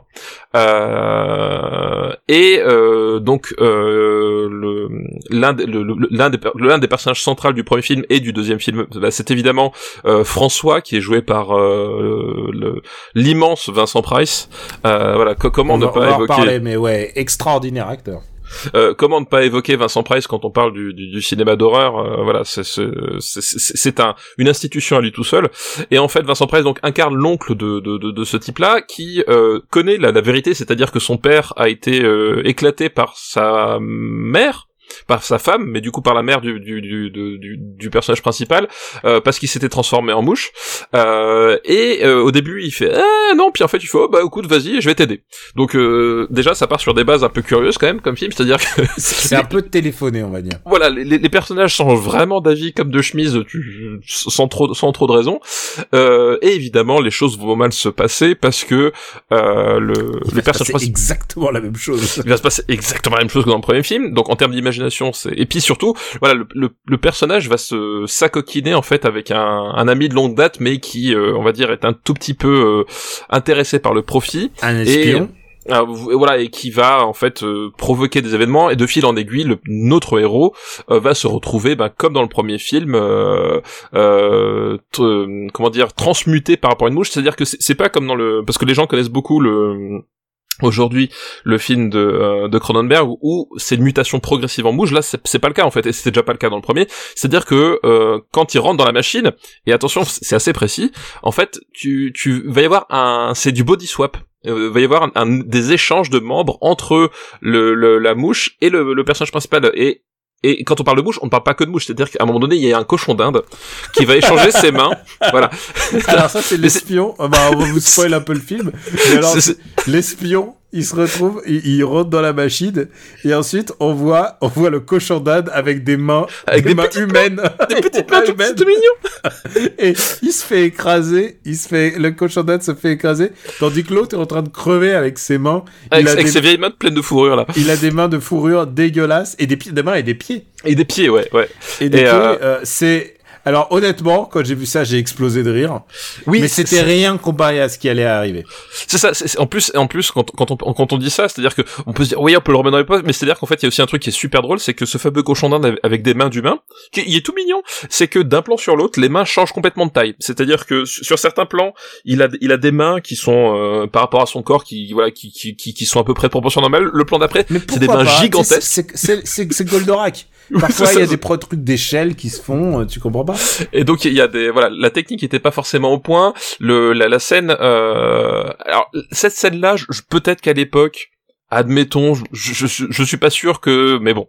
Mais effectivement, le truc c'est que euh, le, le, personnage principal donc va va échanger des, des parties de, de, son corps, donc les mains, la tête et une jambe. Une seule jambe, je ne sais pas pourquoi, euh, avec une mouche, et euh, il va se retrouver donc avec son, son costume de mouche quand il va sortir. Et en fait, le gros problème, c'est que tu, je pense que l'acteur ne voyait pas à travers le costume, parce que la façon dont il marche et la façon dont il se prend systématiquement toutes les portes. Mais c'est-à-dire qu'il veut passer une porte, pouf, c'est genre. euh, euh, Il y a un moment, il y a un petit monticule et il l'escalade. tu sais, genre, il passe bien la jambe par-dessus le truc, c'est ridicule. Il, il, fait une porte, il, s'y reprend deux fois à chaque fois. Et ce qui est ridicule, c'est qu'il a un pied qui s'est transformé en pied de bouche, et donc il boite, mais comme, euh, mais comme, comme l'éventreur, quoi, tu vois. genre. Oui, oui. il Exactement. boite, et il a une main qui s'est transformée en main de mouche. Et surtout, on comprend pas pourquoi il tue les gens, parce qu'en fait, en vrai, euh, il les mange pas, on comprend pas exactement ce qu'il a Non, fait. alors, Et, et, et genre, il les soulève. Et ensuite, on voit genre un petit fondu au noir et, et le mec est mort. Et alors, c'est ça qui est le plus bizarre, c'est qu'à un moment, il en tue un. Et ensuite, il le fout dans, Dans un cercueil. Dans un cercueil. D'où, d'où une mouche fait ça. D'où une Oui, mouche, elle prend, elle prend le mort, le, qui vient de tuer, elle le fout dans un cercueil. Et genre, elle lui met la pause, mais comme, euh, comme si genre, il fallait lire la, la prière, quoi. oui, et c'est ça qui est génial, c'est qu'en fait, le, le, le, la, Aucun sens. le, le- la théorie de, de, de, de Vincent Price, c'est que euh, il se met à tuer parce que il a une tête de mouche, donc il a l'esprit d'une mouche. Théorie qui est confortée par le fait que la mouche, le corps de la mouche, se retrouve avec une tête d'homme et que cette tête d'homme peut parler. Elle parle comme ça. Euh, Alors ça, tu sais, alors honnêtement, honnêtement, je peux vous le dire, j'ai- j'ai- parce que j'ai revu le film, parce que c'était évidemment, euh, j'a- j'avais des doutes sur me. Et, et, et à un moment, je te dis, je te dis rien. Je te dis rien, j'ai un mot clé. Je dis, euh, je t'envoie un SMS, je te dis, je dis, tu me dis l'acteur qui se cogne dans le mur et les portes avec son costume. Moi, je dis j'ai rien, je dis rien, mais j'en parlerai. Je dis un mot clé cochon d'Inde. Et ensuite, tu dis avec ses petites mains toutes mignonnes qui changent de taille d'un plan sur l'autre. Et là, tout d'un coup, je fais ah, ah, ah, ah, putain. Chaque minute est plus ouf. et oui, c'est ça, Et là, exactement. et là, genre, c'est, et là, j'ai fait. et genre, chaque, et là, au moment où je te dis que chaque minute est plus ouf, tout d'un coup, on entend la voix du, donc, du fils qui parle avec une petite voix comme ça, parce qu'en fait, en fait, il a été changé en mouche et il y a Oui, sa ça- tête ça- qui se retrouve dans Sur, le- sur- voilà, sur le corps de la mouche. sur le corps de la mouche. Et ce qui est ouf, parce que déjà, c'est débile, mais d'où il a gardé les cordes vocales pour parler Oui, mais c'est ça le truc, c'est qu'en fait, euh, le, en fait, tu, tu, tu, tu découvres plus ou moins que du coup, il, il a, il a une conscience d'humain avec un corps de mouche. Donc du coup, l'hypothèse, si la, si le, la, mouche géante tue les gens, c'est que c'est un esprit de mouche sur un corps d'humain. Le problème, c'est qu'effectivement, elle ne tue que des gens qui sont, qui ont comploté contre lui. Il, il arrive à, la- à rentrer dans les maisons alors que littéralement on le voit il n'arrive pas à passer des portes euh, tout seul euh, voilà il y a plein de trucs comme ça Euh, enfin il y, y a beaucoup de trucs qui tiennent pas euh, pas pas très très bien debout en plus honnêtement euh, en dehors de Vincent Price il y a, il y a quelques acteurs qui ne sont pas forcément de Alors, il y a beaucoup très de- très bons Il y a beaucoup de Français, puisque c'est censé se dérouler au Canada, en au, fait. au Canada ouais c'est ça Il voilà. y a beaucoup de Français et tu sens que bah c'est comme c'est comme Clint Eastwood quand il dirige des Français. C'est un, un réalisateur formidable. Mais si tu diriges des gens dans des langues que tu maîtrises pas et sans doute avec dans des conditions qui sont pas les tiennes, le résultat est moins bon. Le résultat est moins bon Et là, euh, c'est clairement un cas où le résultat est vraiment moins bon. Et, euh, et justement, alors on peut dire oui, mais attendez, euh, c'est- c'est c'est 1959, euh, euh, on, voilà, on, on, se, on se moque du maquillage et des effets spéciaux, mais en fait, euh, l'argument que moi j'ai, c'est que bah regardez tout simplement la mouche noire en fait, qui, qui, qui est quand même vachement plus réussi en termes de tout. En fait, c'est-à-dire que le, le, le côté ringard du, du costume, parce que c'est pas du tout le même costume que, que dans La Mouche Noire, elle a pas du tout le même aspect, etc. Euh, il est quand même, enfin, c'est-à-dire qu'il y a un film qui est sorti l'année précédente et qui s'en sortait quand même vraiment beaucoup mieux. Euh, là, ils, en fait, voilà, c'est. il y a, y a plusieurs raisons. D'abord, euh, le budget, le budget de celui-là est genre deux fois plus petit. Oui, bah genre, oui, euh, oui, c'est. Après, il est, il est, euh, il est, il est relatif. Hein. Euh, je pense que Vincent Price, il doit prendre. euh, oui, il doit prendre la moitié du, du truc pour non, quoi. peut-être pas la moitié, mais il se prend un stock. Et puis, je pense surtout qu'il est à l'intéressement. Et euh, enfin, quoi que je sais rien en fait. Ça se trouve, euh, c'était pas, c'était, ça se faisait pas. Et euh, il a surtout le réalisateur du premier est décédé, il décède euh, cinq ou six semaines après la sortie de The Fly. Kurt Oui. Neumann, euh, il meurt juste juste après. Donc du coup, il faut trouver un autre réalisateur. Et ils vont, euh, ils vont chercher euh, Edward Berndt. À ne pas confondre. Voilà, exactement. et alors, Edward Berndt, lui, c'est un, c'est un mec qui réalisait plutôt des, des comédies en fait, qui réalisait, euh, tu sais, tout ce qui est Free Stooges. Alors les Free Stooges, pour pour resituer, c'est euh, C'est ce que regarde Martin Riggs dans L'arme fatale. voilà, c'est une institution en fait de la comédie. Euh, de, je sais pas si on peut situer ça à l'avant. Je crois que ça commence à l'avant-guerre, bien sûr, mais jusqu'où ça va en fait. Ah ouais, je, ouais, je sais pas Et trop des- exactement. Je pense qu'il y a, qu'il y a combien de films des Free Stooges? Je sais pas, il y en a des, des dizaines et des dizaines et des dizaines en fait. Ouais, il y en a plein. Puis, puis il y a- il y a- il y avait- ils avaient aussi une émission de télé. Enfin, il y avait. euh, Donc, euh, je sais pas. il y avait- C'est une institution de la comédie américaine et euh, ils ont pris un, un réalisateur qui fait de la comédie quoi. Ils ont pris un, spécialiste de la comédie, effectivement. Mais après, en plus, c'est pas, c'était pas un spécialiste des effets spéciaux, ça c'est sûr. Euh, ils ont pas pris le bon mec, sans doute. Et puis, euh, et puis, et puis, euh, vu que le film a été réalisé, t'imagines, ça veut dire qu'ils ont tourné, genre, euh, ils sont mis à tourner dès, dès la, dès la sortie de The Fly 1. Donc du coup, ouais, j'imagine qu'ils ont dû écrire ça à la va-vite. Euh, bah ça se voit, hein, ça se voit. Oui, c'est- enfin, je veux dire, il y a, y a rien. Honnêtement, c'est c'est à la limite du fan film, quoi. Ouais, non, il y a, y a pas grand chose. La, la- alors, en plus, le, en- tu parles de budget. Il y a, il y a aussi un truc euh, très, euh, très éloquent en termes de budget, c'est-à-dire que on, on passe du Technicolor au noir et blanc. Euh, c'est-à-dire que voilà, ils sont ils sont repartis en noir et blanc. Le premier était en, cou- en couleur, celui-là, il repart en noir et blanc parce que ben ça coûtait ça coûtait moins cher. Et en voilà, en termes de, de mise en scène, euh, c'est c'est quand même très très très plat. Euh, voilà, tu, tu, tu sens qu'effectivement c'est pas. J'essaie de, de compter. Je, je, je suis allé voir la. Les, les- tu parlais des, des, des Free Stooges. Ça, ça dépasse son entendement en fait. On est à. C'est quoi Il y en a 100 euh, 200. Ah, 200, j'étais pas loin. Pas loin, pas loin. Il y en a quasiment 200, c'est ma boule. Euh... euh, donc euh, voilà, donc euh, mais pour venir oui à la, à la mouche, c'est-à-dire que euh, il y a il y a il y a pas il y a c'est c'est filmé très platement, il y a pas d'idée de mise en scène. Le, le premier avait ce- ses défauts aussi, mais il avait quelques idées quand même de de mise en scène. Il y a voilà, il y a, il y a quelques quelques plans, quelques moments qui sont restés assez cultes quand même euh, dans l'imaginaire collectif et dans le, le dans le cinéma d'horreur. Là là il y a rien du tout. Enfin voilà, c'est euh, c'est c'est que même remis dans le contexte, en fait, c'était pas un très bon film déjà en Ouais. 1959 quoi. Alors, si vous voulez vous faire la complète, euh, l'autre film avec qui, euh, avec lequel euh, ce film est sorti, donc la double feature, c'était Alligator People. Un, ah, autre, très très bon titre. un autre classique. Euh, je ne l'ai pas vu, je suis désolé. Je l'ai pas vu non plus, mais euh, maintenant que t'en parles, j'ai envie de le voir. Tu vois, c'est Ah bah, le titre, je- je, suis je- voilà. Et, et c'est quoi Je me demande, est-ce que ces films bientôt seront pas. C'est quand euh, la, la barrière du domaine public? Euh, ah, je sais pas. Alors là, je l'ai pas. Attends, puisque les Hitchcock des années 40, ils commencent à être en domaine public, euh, bientôt. Ah non, il faudra quand même encore 10 ans. hein. Euh, et puis en plus, c'est des Century Fox, donc peut-être qu'ils seront sur Disney Plus, hein. Bah oui, oui, peut-être qu'ils qu'ils arriveront sur Disney Plus. C'est pas pas exclu. Alors, vous l'avez compris, ce film est assez ridicule, et pourtant, il y a une méga star qui est quand même Vincent Price. Oui. euh, que vous connaissez, euh, on en a parlé. Ah, tu sais que tu devines dans quel film on en a parlé? Euh... Ah, peut-être qu'on en a pas parlé, on aurait dû, peut-être. Ça, c'est aussi, c'est aussi possible. Ah, je ne sais plus, non. Euh, Dans quel film on aurait pu en parler, je sais pas. Bien écoute, c'est un film des années 80 qui, euh, qui s'appelle, qui est classé 100 159e, qui s'appelle Basile détective privé, Ah bah oui, bien sûr. Oui, puisqu'il oui. fait la voix du méchant. Et Et la voix du méchant, ouais. et alors je tu te souviens du nom du méchant? Euh, Ratigan. Ratigan. Et honnêtement, Ratigan, c'est quand même le nom de méchant le plus classe du cosmos.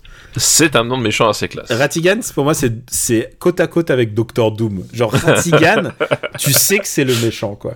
Et, euh, et vous avez déjà entendu sa voix des milliards de fois parce que évidemment vous avez Ah peut-être bah, vu The Fly et, et, et les autres films d'horreur. Euh, Edouard Romain d'argent. Mais surtout, euh, c'est lui qui faisait la voix du speech dans Thriller. Dans Thriller de Michael Jackson, bah évidemment, voilà, c'est enfin, c'est pas un hasard s'il fait la voix dans, dans Thriller, c'est parce que euh, c'est parce que c'était Vincent Price, parce que euh, Michael Jackson voulait Vincent Price, euh, voilà, parce que c'est c'est un act, enfin voilà, c'est un acteur qui voulait vraiment dire quelque chose pour les, fans de, de, de films de genre, et cette voix euh, euh, qui était connue parmi euh, parmi euh, parmi euh, parmi le- mille autres, voilà, c'était évident que euh, qu'il pose sa- cette voix sur cette chanson là, quoi. C'est étonnant d'ailleurs, c'était cette époque où Michael Jackson, ce qu'il voulait, il l'obtenait. Et puis est arrivé Star Wars épisode 1, il voulait Jar Jar, il l'a pas eu. oui, c'est ça, exactement. Je te propose de classer ce film. Alors là, je vous fais pas l'Oscar parce que euh, Ouais, je crois pas qu'il était aux Oscars. hein. non, je crois pas. Je crois que non, il n'est pas pas été aux Oscars. Alors où est-ce que tu le mets? Eh ben écoute, je pense que je vais le mettre sous euh, le pont de la rivière Kwai, donc deuxième. Meilleur Deux- film des années 50. D'accord, ok, d'accord, très bien. Euh, bah écoute, je le note. Ah, plap, plap. Non, en fait, c'est faux parce qu'on l'a déjà noté.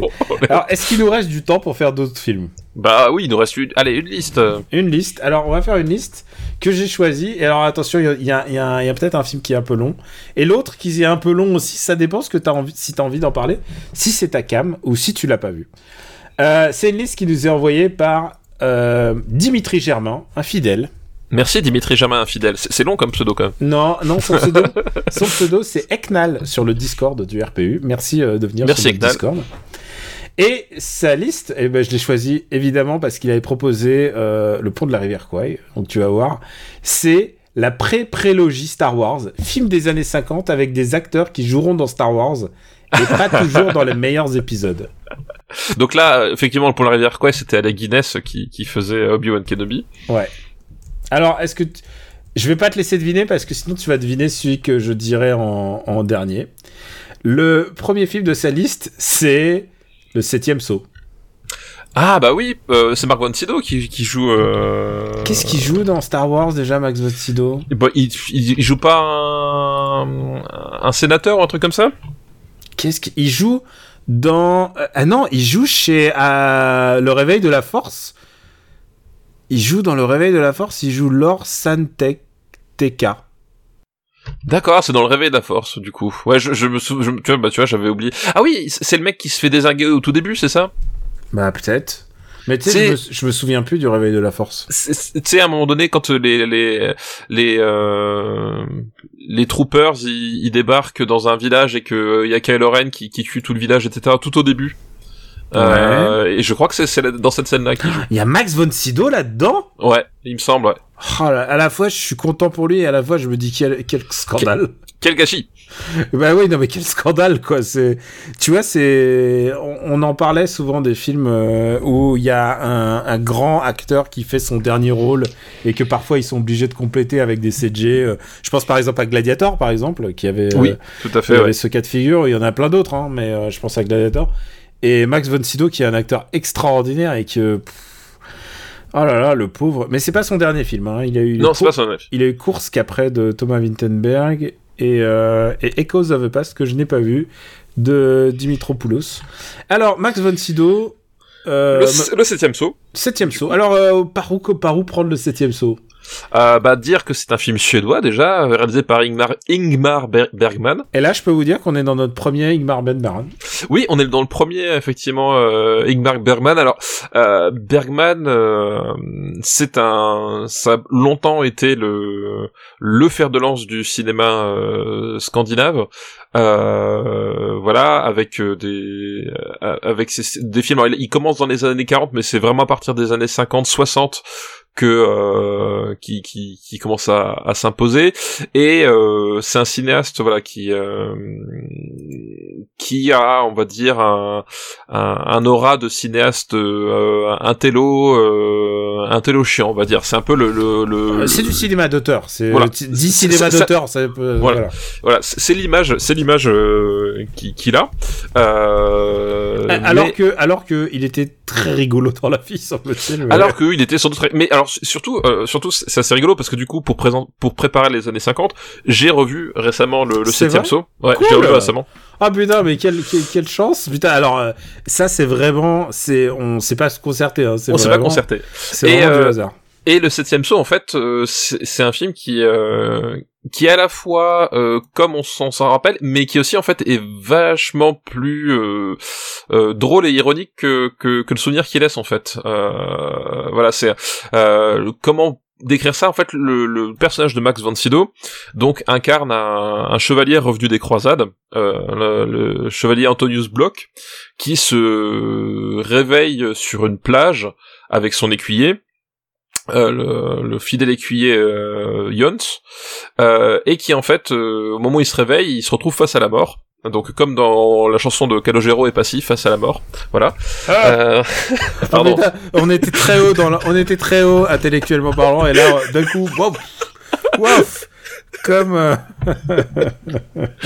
Euh, bref, je vais essayer de trouver une équivalent mais j'arriverai pas. voilà, il, tombe, il tombe, fa- il tombe face à la mort et euh, la mort lui dit que c'est que c'est son heure et lui il propose une partie d'échecs à la mort.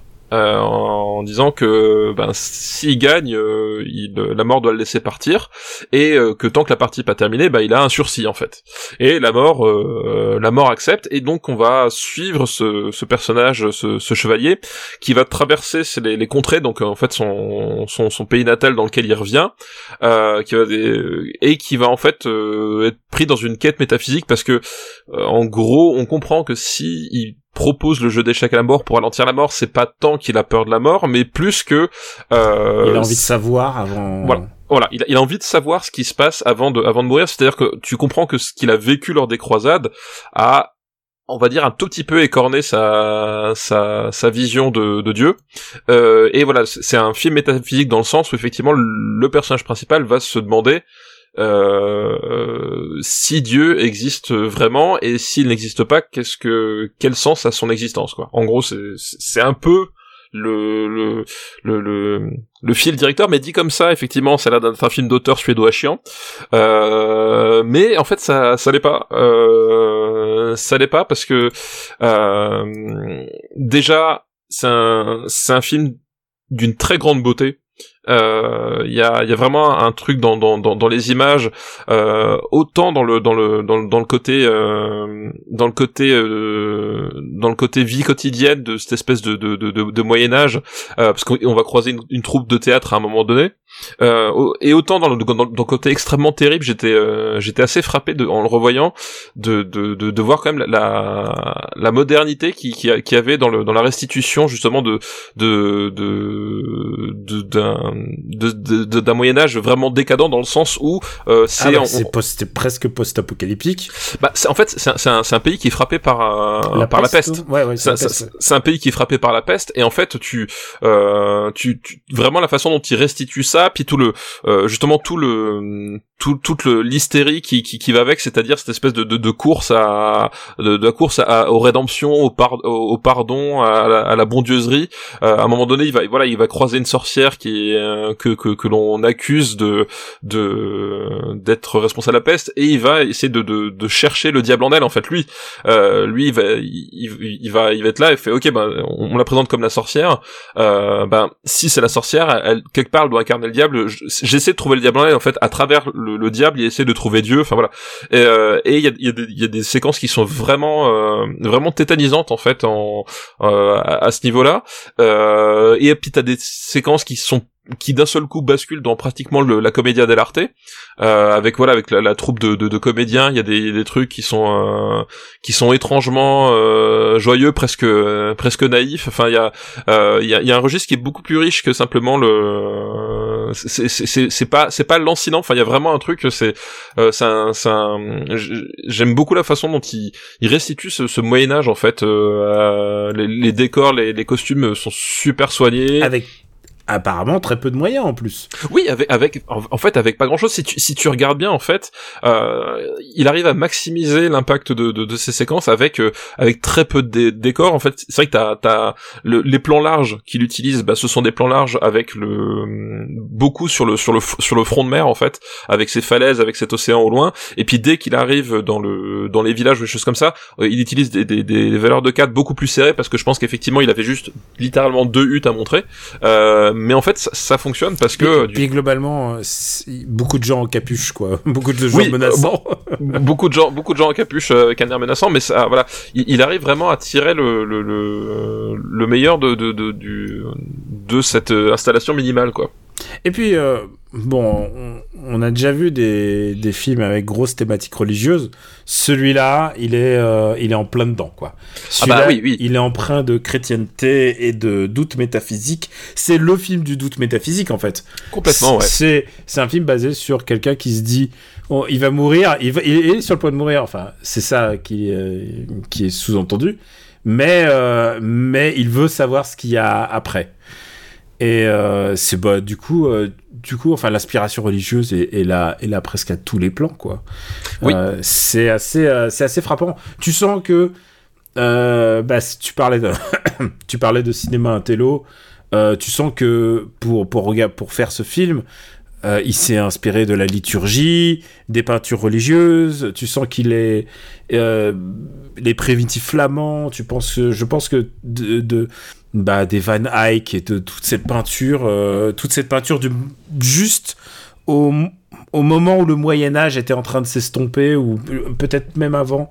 Euh, tu sens que euh, c'est un énorme travail de documentation et surtout de, de il s'est immergé complètement dans, dans ce dans dans ce moment-là. Et ce qui est étonnant, c'est que ce film-là ne ressemble pas du tout aux autres films de Bergman en fait. Non, non, non, ouais, complètement. Ouais, je sais ouais. pas. Alors nous, on aura surtout, on a, j'espère qu'il y aura des des Bergmanistes parmi euh, parmi nos auditeurs, mais euh, les autres films de Bergman sont vachement vachement différents. Euh, tu as parlé de l'humour de ce film. Il y a, il y a, il y a de l'humour, en fait. Il y a beaucoup d'ironie, en fait. Oui, ouais, euh, ouais, complètement, ouais, ouais. Oui, il y a, il y a, il y a c'est ça qui a, qui a, qui qui est, qui est d'assez, euh, assez surprenant parce que a, il y a- voilà, il y a des scènes très très dures, très très étranges, et il y a des il y a des vraies scènes euh, vraiment d'ironie, presque grinçantes. Le, en fait, j'adore le personnage de de de Max von Sydow, donc le An- Antonius, parce que justement, il est le, il est vraiment euh, un, un peu un peu un, un peu le Snake Plissken de, de l'histoire, quoi. C'est-à-dire, c'est vraiment Oui, Non, il mais- est un peu le bonnet. Hein. mais il est vraiment c'est c'est vraiment le type désabusé qui traverse le le truc qui euh, qui en fait est à, tu, tu sens que ce qui ce qu'il a vécu ça ça l'a détaché complètement de, de même de sa propre humanité. Enfin à un moment donné il sait qu'il est condamné en fait. Il, euh, et en fait lui ça, ça l'intéresse plus de même même de vivre mais euh, il essaie de, comp- de de se dire mais euh, à quel sens je vais donner à tout ça? Et et et, et il va c'est le mec qui va qui, va qui va poser les questions que personne n'ose poser qui va qui va qui va gratter là où il faut pas euh, qui va avoir les, les, les, les les réactions que, que personne n'ose imaginer.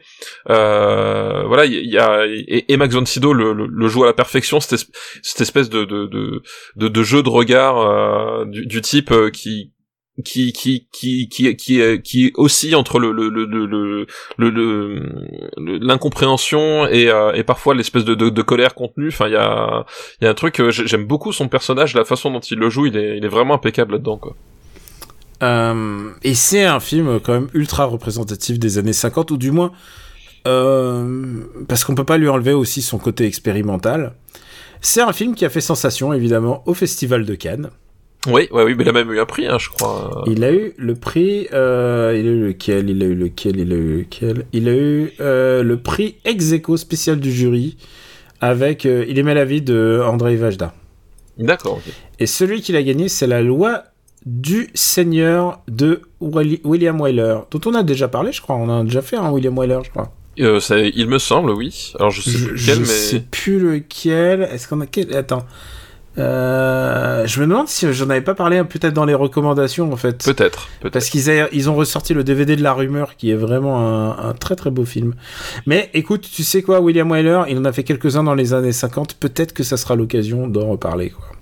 Euh, pour un, un- un réalisateur qui est très intéressant. On a plein de réalisateurs vraiment très intéressants et très différents pendant, à, à voir pendant, pendant qu'on va traiter les années 50. Euh, je te propose peut-être de classer. euh, c'est le premier film qu'on va classer dans ce... Les gens s'attendaient le au premier 7 film qu'on va samouraïs, vraiment classer, le voilà. septième saut. Tu vois, je t'avais dit qu'il y avait un 7. euh, oui, c'est vrai, c'est vrai. Tout à Je fait. t'ai tu m'as pas menti. Et euh, juste pour dire, tu l'aimes bien ce film. Oui, oui, ouais, c'est un film que que que que, j'aime que j'aime beaucoup. Bah, en plus, enfin voilà, il a il a une approche, bah, comme toujours Bergman a, a, a- quand il quand il quand il fait de la mise en scène, il la il la fait pas à moitié. Et là, il a une approche très radicale de son dans, dans son cinéma, quoi, là, qui qui qui peut être déstabilisante euh, sur sur pas mal d'aspects, euh, mais qui en fait, moi, je, je trouve est extrêmement euh, extrêmement pertinente quoi et euh, qui qui qui se qui qui se qui accompagne vraiment le propos de de, de, la, de la meilleure façon possible. Je suis en train de regarder la liste des films euh, présentés à Cannes euh, cette année-là. Je, pouf, t'en, t'en connais pas beaucoup. Hein. Enfin, moi, en tout cas, j'en connais pas des masses. Hein. Je... Euh, je suis en train de regarder. Non, non, vraiment, euh, c'est pas. Et, et- Là et encore, c'est pas l'émergence du cinéma asiatique. euh, euh, Enfin, il a déjà commencé, mais, mais il n'est pas encore représenté à Cannes, en tout cas. Et, et d'ailleurs, euh, et, d'ailleurs, il y a, il y a aussi un autre truc, c'est que euh, si je l'ai revu, c'est parce que euh, il est sur Netflix, du coup. Il est sur Netflix. Ça, c'est oui. voilà. Parce que, ah oui, c'est ce qu'on n'a pas dit. C'est que le, re- le retour de, de, de la mouche, c'est plus compliqué à voir que, Oui, que, oui, voilà, que- que le septième saut. Septième saut, le septième saut, vous pouvez le voir sur Netflix, euh, voilà. Euh, mais il y a même un aspect, il y a même un aspect presque buddy movie en fait, si tu regardes bien avec son écuyer. Enfin voilà, il y a, y a un truc euh, qui lui, par contre, Ah c'est- bah, c'est c'est presque une bromance avec la mort. Hein, Voilà, c'est ça. Euh, le- son écuyer, c'est vraiment l'homme du peuple qui, euh, au contraire, n'a aucune question métaphysique euh, qui, euh, qui Ah, bah, lui fleur fleur Je l'esprit. pense, je pense que, je pense que l'inspiration c'est Don Quichotte là. Oui, oui, il y a, y, a, y, a, y a- clairement de ça, Clairement, effectivement. clairement, il y en a un qui se dit euh, non, non, c'est pas mon affaire, et l'autre qui est ultra impliqué. D'ailleurs, euh, cette espèce de de, d'assina- de fascination qui est qui est entre hum, qui est entre le héros. euh, ah merde, j'ai oublié son nom. euh, toi, tu l'avais prononcé correctement. C'est quoi le nom du héros déjà? Euh, Euh, Antonius, Antonius, voilà. Antonius et, Bloch. Et, et la mort, donc, qui est jouée par euh, Bernd Eckerath. Je pense qu'il y a un truc de- d'amour en fait. Et tu sais quoi? Dans quel autre film, dans quel autre euh, personnage de, est amoureux de la mort en tant que en tant que personnification? Thanos, Exactement, Thanos. Thanos dans la BD. Et d'ailleurs, c'est un truc qui est pas dans le. pas- donc, qui, est, ouais, qui, est- qui est pas dans, le, dans les films, ouais. parce qu'ils arrivaient pas. Parce que c'est trop méta. T'imagines? Oui, c'est trop, c'est, trop métaphysique et en même temps, il y avait un côté, euh, je pense aussi, comment est-ce que tu veux rendre ça euh, crédible? Parce que euh, c'est, enfin, c'est dur à rendre, tu vois, honnêtement. Euh, Mais voilà. c'est ça, hein, quand Jim Starlin a créé le personnage et qu'il l'a rendu amoureux de la mort, clairement l'affluence c'était le septième saut. Et tu vois, on arrive à faire le pont entre Endgame et, euh, et le septième saut. Je pense que je, je pense que c'est bon, on peut aller se coucher. pense que c'est- non, Et- il reste encore un film, t'inquiète. Il reste encore un film. Et d'ailleurs, justement, tu parlais du fait que, euh, je terminerai dessus, c'est que les, les- tu parles de, de religion et de, de faut, faut voir aussi que c'est pas un film de bondieuserie en fait. Ah, pas Euh, du tout, c'est un film du ultra critique et En fait, voilà, qui prend des, qui prend des psaumes, qui littéralement s'inspire de psaumes pour les questionner en fait. Voilà, c'est ça. C'est que c'est- pas du tout un film prosélyte. Euh, c'est vraiment un film qui qui va te qui, se qui se questionne, enfin, qui se questionne sur rapport à la mort, parce qu'on a, on a tous à un moment donné confronté à la, à la mort d'une façon ou d'une autre, mais surtout qui se dit, à un moment donné, ouais, les seules, enfin, surtout au Moyen Âge, les seules réponses qu'on nous apporte, c'est à travers la religion. Mais est-ce que vraiment les réponses qu'on nous apporte sont sont satisfaisantes? Est-ce que c'est finalement la religion remplit son rôle à ce niveau-là? Et le film est effectivement extrêmement critique, ou en tout cas, euh, en tout cas, il, il, il, il, amène à se poser, euh, à se poser les questions. Voilà, c'est comme cette, euh, comme je disais, ce, même ce rapport au diable. En fait, à un moment donné, c'est euh, une des preuves que, que, que Dieu existe, c'est que le diable existe en fait. Donc, il, emprunte, il va emprunter ce, ce prisme-là. Ok, pourquoi pas Mais à un moment donné, le, le, le, le diable, je, je ne le vois pas. Donc, qu'est-ce que ça nous dit sur Dieu, quoi Voilà. Enfin, et du coup, ça. C'est même, ouais, c'est clairement ça, c'est aussi fort que ça. Et d'ailleurs, d'ailleurs, la problématique, en fait, elle se pose dans le sens religieux, dans le sens, euh, pourquoi le monde est comme ça si, si Voilà. je crois en Dieu, quoi? Qu'est-ce que, ça aurait changé si je crois en Dieu? Qu'est-ce que, qu'est-ce que la foi euh, et qu'est-ce que ça change? Voilà, c'est ça, le mec, il se dit tout ça pour ça. C'est vraiment, au contraire, c'est vraiment un questionnement de la religion de tout ça pour ça, hein, pour moi. Voilà, non mais, mais ouais, non mais complètement, je, je, je suis entièrement d'accord quoi.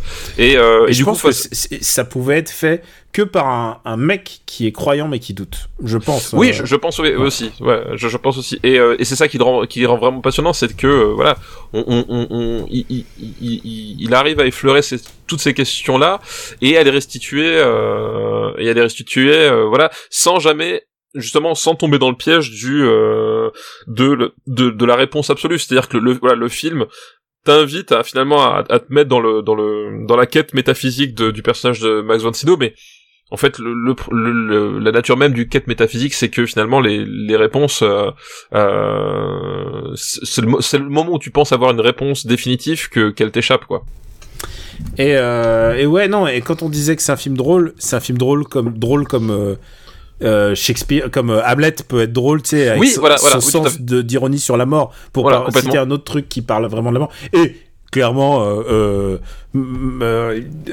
Bergman, il connaît Hamlet sur le bout des doigts. hein, je- Oui, non, oui, c'est sûr, ouais, c'est sûr. Clairement, il sûr. y a, a aucun doute. Enfin, peut-être, ou peut-être, tu sais quoi, je sais rien. Peut-être que c'est le seul, c'est le seul bouquin sur lequel il ait fait un l'impasse, peut-être euh, quand il était à l'école. Je ne sais Ah, pas. je suis pas, je suis pas sûr. Je suis pas sûr. Je suis pas sûr. mais mais tu sais quoi, faut pas- peut-être, peut-être. Tu sais, euh, il plaidera le hasard en disant ah mais tu sais c'est comme euh, ah mais le Jumanji, moi j'ai pas vu le Jumanji original et euh, finalement, tu vois, c'est tu sais Le pas. fameux Jumanji réalisé par Ingmar Bergman. Eh, tu sais quoi, je paye, je me téléporte et je finance. Quel film t'aurais voulu voir réalisé par Ingmar Bergman Moi, j'aurais voulu voir Dune réalisé par Ingmar Bergman. Ah non, moi, moi j'aurais voulu voir Fast and Furious réalisé par Ingmar Bergman. Se questionner sur la famille. Franchement. Ah oui, ah bah je devine ta reco d'avance. Euh, eh ben écoute, euh, on va le classer. On va le classer.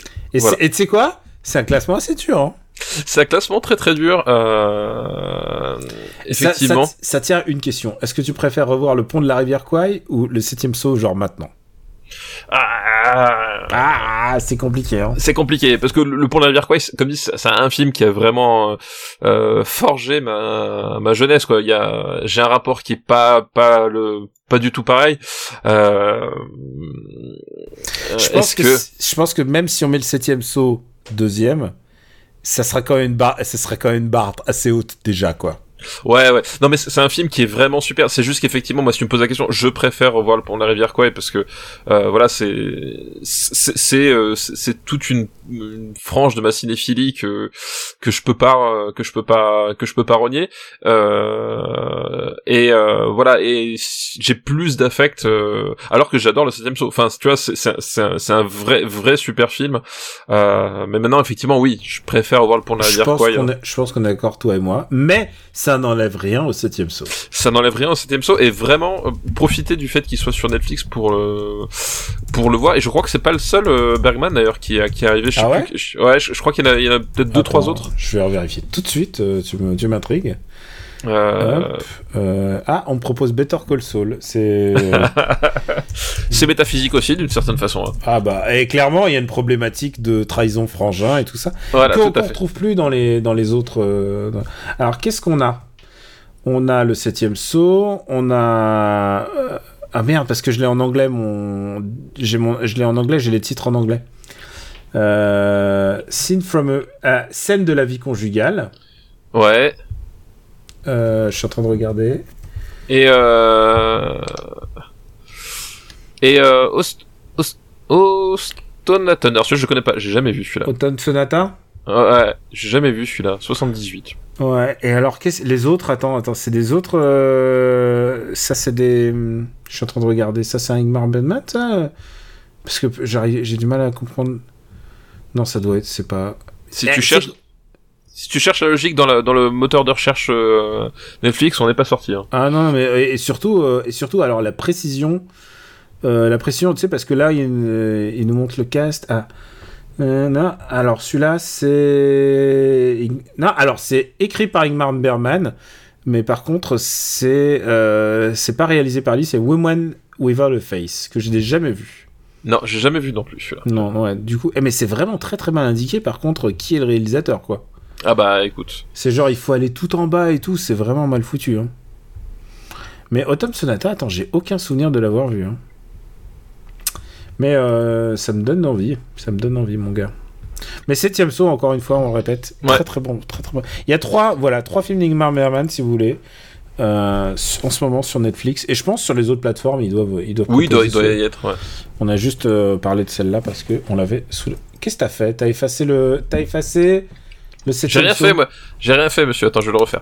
Tu fais CTRL Z et ça revient. hein. Non, mais je, je, je vais faire ça autrement. Tu vas Vas-y, en- vas enchaîne, enchaîne, enchaîne. à Ah, j'enchaîne, d'accord, ok. Et euh, dernier film de cette liste, et je pense dernier film de ce podcast. Oui, de cet Déjà. épisode. Alors, est-ce que tu arriverais à deviner de quel acteur au moins il s'agit? Ah, attends. Euh... et- et- alors déjà, est-ce que tu peux m'aider? Est-ce que c'est un acteur qui a joué dans les premiers Star Wars ou dans les nouveaux? Alors, tu sais quoi, je vais te dire dans les deux. Dans les deux. Alors, est-ce que c'est l'acteur euh, comme- qui jouait Palpatine? Non. Euh, Parce que si c'est dans les deux, euh, si c'est dans les deux, Il y a un twist, il y a un twist dans, dans les deux. Ah, il y a un twist dans les deux. Ouais. Euh, parce que ça, du coup, ça peut pas être Christopher Lee vu qu'il a joué que dans la prélogie. Non, non, non, non, non, mais il y a un twist, un twist. Ah, c'est- alors c'est pas si c'est parce que au début Alors- je me, je me suis dit ça, vais- ça allait je vais Christopher je vais mais- t'aider. Il a joué dans les premiers Star Wars, dont, enfin, dans les seuls Star Wars, dans les vrais Star Wars. Et euh, j'aime bien en placer une toujours. Pour, pour, pour moi, il a joué dans Star Wars, quoi, tu vois. Ouais. Mais aussi, son image a été utilisée en image de synthèse. Euh... Ah, euh... C'est Peter Cushing. ah Peter Cushing. Ah bah oui, putain, bien sûr. Ah oui, mais comment j'ai comment j'ai pu Mais oui, c'est vrai qu'il il- il joue il joue Tarkin. Mais Il oui. joue Tarkin et donc Mais du oui. coup, euh, et, Peter du- Cushing, oui, forcément, bien sûr. et alors, il a joué dans un film. Et alors, tu sais quoi? Là, il y a des moments où je me fais plaisir. Je sais très bien, je sais très bien sur quel bouton appuyer chez moi pour pour produire mon plaisir à moi. On va parler de Hound of Baskerville, Ah qui bah s'appelle oui, Le Chien des Baskerville, le chien de qui est Baskerville. peut-être un des films de Sherlock Holmes les plus connus de tous les temps. Parce que. euh, il était. Bah alors après, il y a eu les Robert Downey Jr. et tout ça, c'est des blockbusters, d'accord.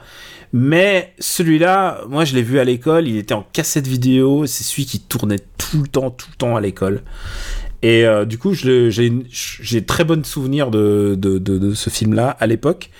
Et euh, on va pouvoir euh, parler des twists et tout ça euh, en temps normal, mais est-ce que tu l'as vu? Oui, j'ai bah, j'ai vu le- effectivement le le Baskerville quand tu m'as dit Peter Cushing, je me suis dit tiens, on va parler de Dracula aussi parce que euh, c'est c'est un acteur qui est surtout connu pour avoir joué le rôle de Van Helsing dans le dans le, le- les, les moultes films euh, Dracula de de cette époque-là quoi. Eh ben, figure-toi que euh, tu parles de vampire.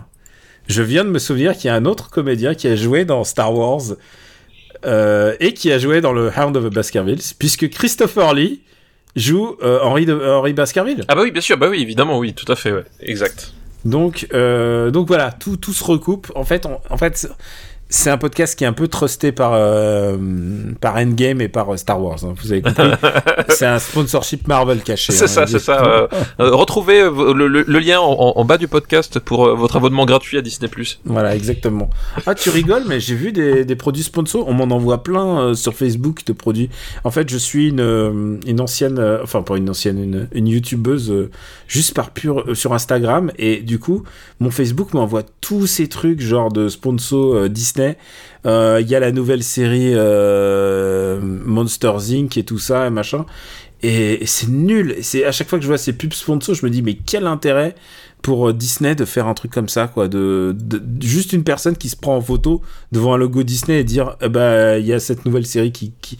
je vois pas l'intérêt. Bon, excuse-moi, c'était purement. euh, voilà. Mais après, qu'on qu'est-ce qu'on y connaît à la vente de produits, nous? Oh là là, qu'est-ce qu'on y connaît nous Qu'est-ce à la qu'on y connaît réponse Moi, je peux juste rien. dire un truc, c'est que j'aime pas la pub. J'aime, j'aime pas la pub. Je suis désolé. C'est aussi, c'est aussi pour ça qu'on fait le, le, Patreon- Alors, alors, le Patreon. Laisse, que laisse, laisse-moi intervenir, Daniel, parce que je peux pas te laisser dire ça. Ouais. Euh, je suis désolé, mais la pub, euh, c'est de la merde. Et tout de suite, une page de pub avec euh, notre truc qui, qui lit des bouquins, liseuse de bouquins. Bon, peu importe. Bonjour, c'est Nicolas Sarkozy. Retrouvez-moi. Retrouvez-moi en note de description. Quelle indignité. Quelle intimité. Euh, bon, allez, il est très tard. hein. Là, il est, on a dépassé les 2h30. Ah oui, mais putain, mais attends, c'est bientôt la fin du podcast là. La faute à qui hein? Bon, allez, allez, c'est un très bon film. Au revoir. Allez. Alors, tu sais ce qu'il y a un truc que, j'ai en mémoire quand je pense à ce film, c'est la couleur. Il y a une très très très jolie teinte, vraiment une très très belle couleur, qui est un peu gâchée par la fin de ce film, parce que je sais pas si je peux vous gâcher un, un roman qui date. euh, Ah, mais y a- y a- alors, il y, a- y a toujours des gens qui n'ont pas lu, vu. euh, Ok, c'est un bouquin, c'est un bouquin du tout début du siècle quand même, du 20e, hein, euh, du tout début de Conan Doyle, et c'est un bouquin qui est un peu important puisque c'est le bouquin du retour de Sherlock Holmes, puisque euh, rappelons-le, Sherlock Holmes était mort. Oui. Et, euh, c'est le bouquin où genre euh, il, il recommence, mais comme si de rien n'était. Euh, et c'était un bouquin très important euh, dans le dans le lore de, de Sherlock Holmes quoi. Vraiment, c'est le bouquin du retour de Conan Doyle à son personnage qu'il avait pourtant euh, tué. Et l'intrigue, eh ben évidemment, c'est qu'un. Et, et, et, et, faut, Voilà. dire que Conan Doyle euh, euh, ressuscite Sherlock Holmes sous la pression de son éditeur en fait. de Euh, l'éditeur et du public. Mais du, oui, du public. Enfin, oui, de toute façon, oui, c'est c'est Mm. c'est jamais l'éditeur euh, tout seul, mais Mm. c'est effectivement euh, Conan Doyle voulait passer à autre chose et puis bon, l'éditeur a fait bah écoute, euh, non. et voilà. Et, et d'ailleurs, et d'ailleurs, il dit que Hound of Baskerville, il dira que c'est, euh, il est situé hors du temps. C'est-à-dire que c'est, euh, ça se passe avant, euh, tout ça. C'est, il est pas, il est pas, euh, il n'y a pas de chro- chronologie, mais pour lui, factuellement, C'est c'est comme c'est comme Zelda en fait. Voilà. C'est en fait c'est C'est exactement ça. Zelda, c'est Sherlock Holmes. Et euh, et du coup euh, et du coup il y a un truc qui est très bien avec euh, avec en tout cas avec ce bouquin, c'est qu'on visualise très bien euh, là où ça se passe. Genre, t'es- je sais pas si tu l'as lu, mais t'es trans. Et je sais que tu as une fille. Qui je, est- je- moi je je, je l'ai- lu euh, le Shane Baskerville. Ah cool. Et, et en plus tu as une fille qui est otaku de Sherlock Holmes. J'espère qu'elle nous Tout écoutera un jour euh, parler de. On va essayer de faire le plus dignement possible euh, son idole. Euh, c'est un bouquin. T'es vraiment transporté dans la maison des Baskerville. Et, euh, et quand j'ai vu euh, dans ton jeu préféré la Hitman, euh, dans le dernier Hitman, il y a une mission à la Hound of Baskerville. J'ai hurlé de joie. C'était génial. C'était une des meilleures missions de jeux vidéo que j'ai jamais fait. Euh, vraiment, euh, quel level design, c'était extraordinaire. Donc voilà, Hound of Baskerville, t'as l'impression d'y être, et qu'est-ce qui s'y passe? Bah, C'est qu'il y a eu quelqu'un qui a été retrouvé mort, euh, qui était dans des circonstances qu'on peut pas, on peut pas comprendre. En fait, je crois qu'il est mort de, genre, on l'a retrouvé tétanisé, arrêt cardiaque ou quelque chose comme ça. Et du coup, euh, Sherlock Holmes et Watson s'y rendent pour essayer de comprendre. Et au fur et à mesure, on leur apprend l'existence d'un d'un d'un chien D'une légende en fait. d'une légende d'un hound et hound est beaucoup plus menaçant que chien Oui, euh, hound en fait c'est le terme qu'on qu'on donne au au, au, au, au, au- au chef de meute en fait des chiens de chasse. En fait c'est euh, euh, donc euh, ce serait le effectivement hound chien c'est une traduction qui est un petit peu un petit peu légère. Ce serait plutôt euh, euh, ce serait plutôt quoi? Ce serait euh, euh, il y a un terme, il m'échappe, mais il me reviendra peut-être, du coup. Euh, moi je suis moins calé en, en chien de meute que toi et j'ai dit que c'était le, film le plus connu Euh, alors sans doute mais il y a eu l'adaptation avec Basil Rathbone et Basil Rathbone en fait c'est peut-être un des un des comédiens qui a le plus joué Sherlock Holmes Oui, c'est celui qui a. En fait, ça a été pendant très longtemps le visage de Sherlock Holmes incontournable. Voilà, il a joué, il l'a joué, mais des- une, une bonne dizaine de fois au cinéma. Et, euh, et d'ailleurs, Basile détective privé, c'est un hommage à Basil Rathbone. Il y a pas, voilà, il y a pas besoin de chercher plus loin. Genre, c'est même pas, même pas un clin d'œil, c'est une évidence. Euh, Est-ce que tu aimes ce film? Écoute, j'aime euh, j'aime beaucoup ce film parce que euh, justement, je, je trouve la déjà la, la prestation de, de Peter Cushing en, en, Sherlock Holmes euh, vraiment réjouissante. On y Donc croit. faut ça. On, on- y croit, donc c'est, rappelons-le, c'est une, une production de la Hammer, hein, le chez Baskerville, ce qui explique euh, la présence de Peter Cushing aussi, parce que voilà, euh, la Hammer, donc euh, société de production euh, extrêmement connue euh, pour euh, pour ses, ses anthologies d'horreur, notamment autour de Dracula, avec donc Peter Cushing dans le rôle récurrent de de Van Helsing. Donc voilà, on, on retombe tou- toujours sur, sur nos pattes.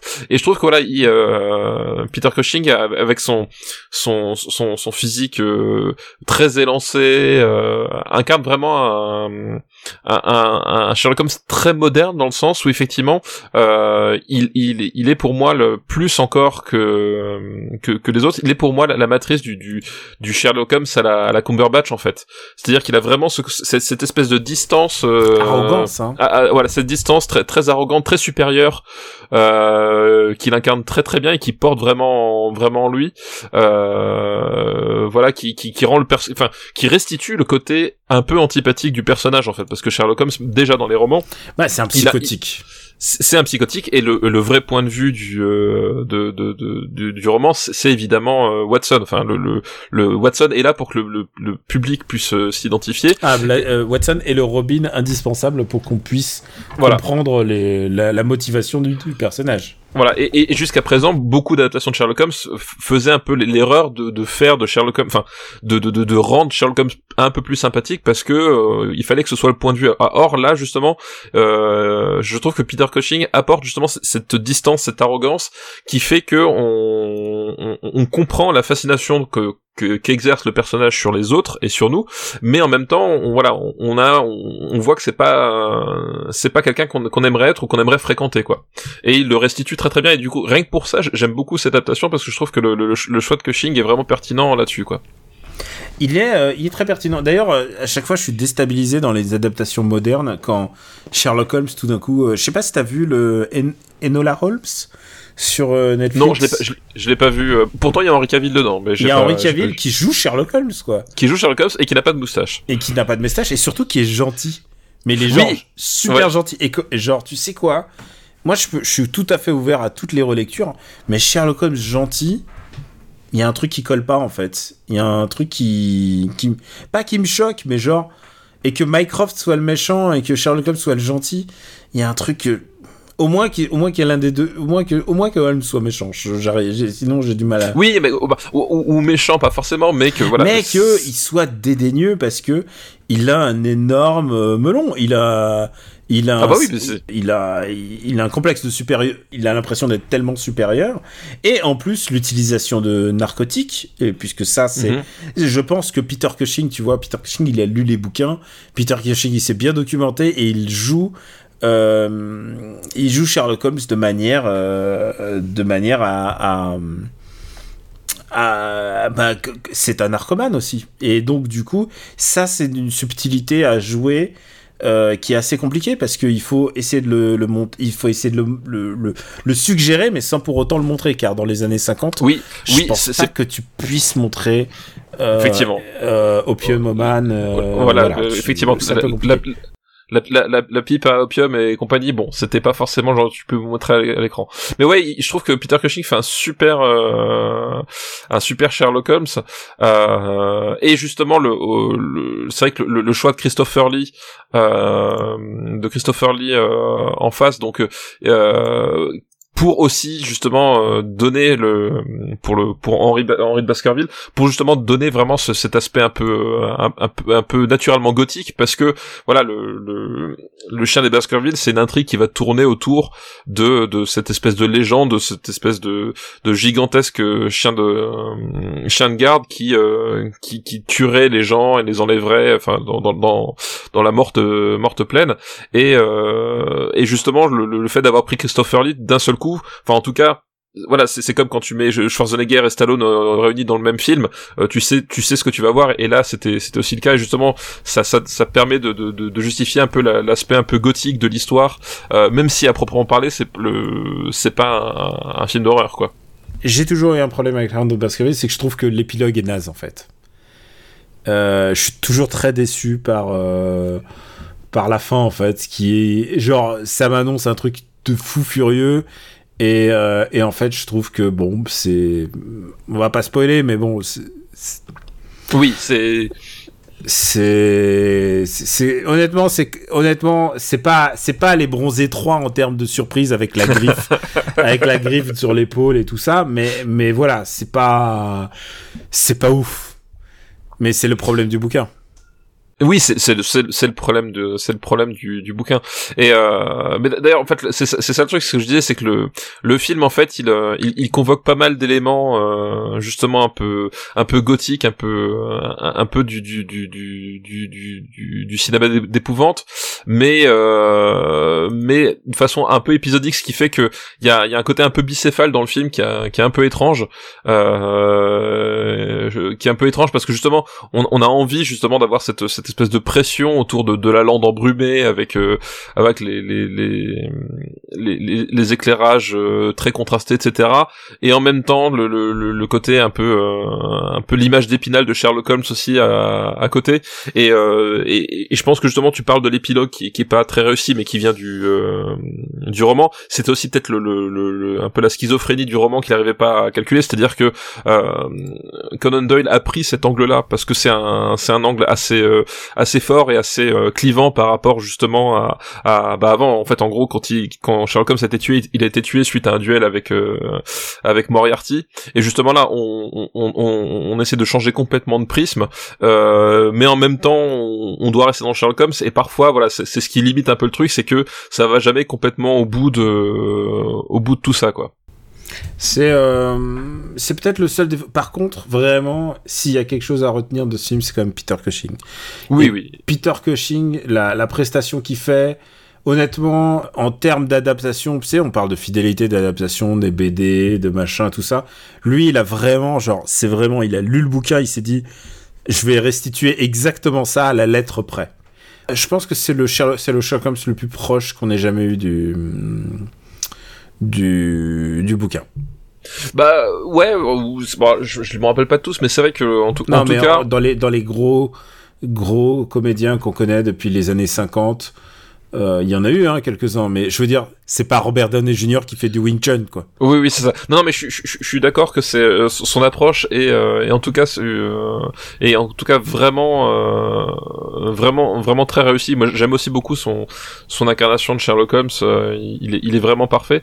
Et c'est d'ailleurs, tu, tu regrettes de pas avoir eu finalement plus de, de Sherlock Holmes avec avec Peter Cushing, quoi. Finalement, au bout du compte, quitte à ce que justement, à cette époque-là, les les acteurs faisaient 36 000 fois les mêmes rôles.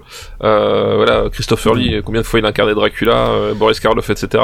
Euh, putain, on s'est dit, c'est vrai qu'on aurait aimé avoir justement des, des récits de Sherlock Holmes plus plus péchus, quoi.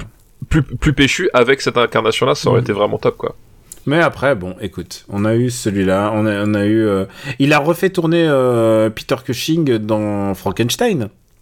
Oui, oui, c'est vrai. Alors ça, c'est plutôt ton ton délire, mais euh, Terence Fisher, le réalisateur, est plutôt un réalisateur de films d'horreur en fait. Bah oui, bah, bah c'est un, c'est un, c'est un, un, homme de la Hammer aussi. Enfin, tu vois, voilà, c'est vraiment toute cette, euh, toute cette équipe là qui va finalement, euh, enfin, ils, se connaissent bien, ils ont, ils ont, leur, leur façon de tourner ensemble. On va beaucoup entendre parler de la Hammer dans les prochains.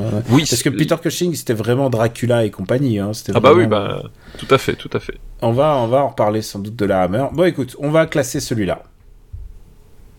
Le chien des Baskerville. Alors, écoute, je pense que c'est mieux que le retour de la mouche.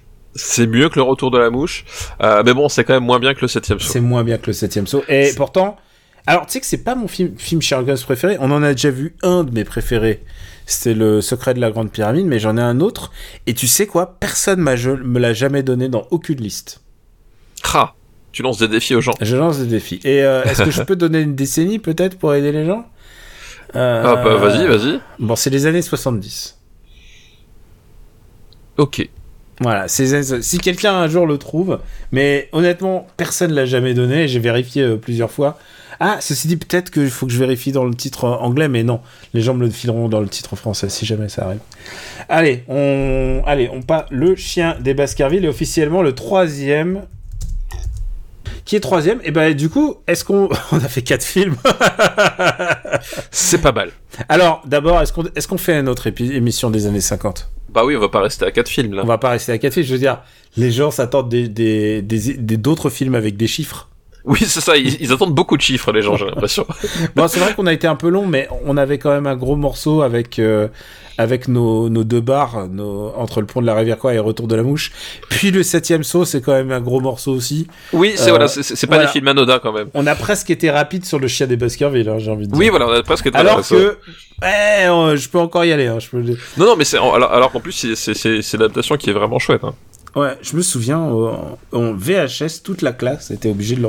On le regardait en plus en VO euh, dans mon école. Bon, bah, écoute, euh, toute ma jeunesse, euh, toute ma jeunesse est racontée ici. bah écoute, on va, on va faire le topo. C'est quoi le premier de la liste? Eh ben, je pense que c'est le pont la rivière Kouai. Donc c'était notre barrière haute, reste la barrière haute, et n'a pas cédé à Ingmar Bergman, qui est deuxième. Voilà, qui, qui est Ingmar Bergman, donc il a la place du con, avec le septième saut. Et troisième, le chien des Baskerville. Voilà, tout à fait. Et euh, quatrième et dernier, euh, le retour de la mouche. Et tu sais quoi Je me demande qui va passer le retour de la mouche, quoi.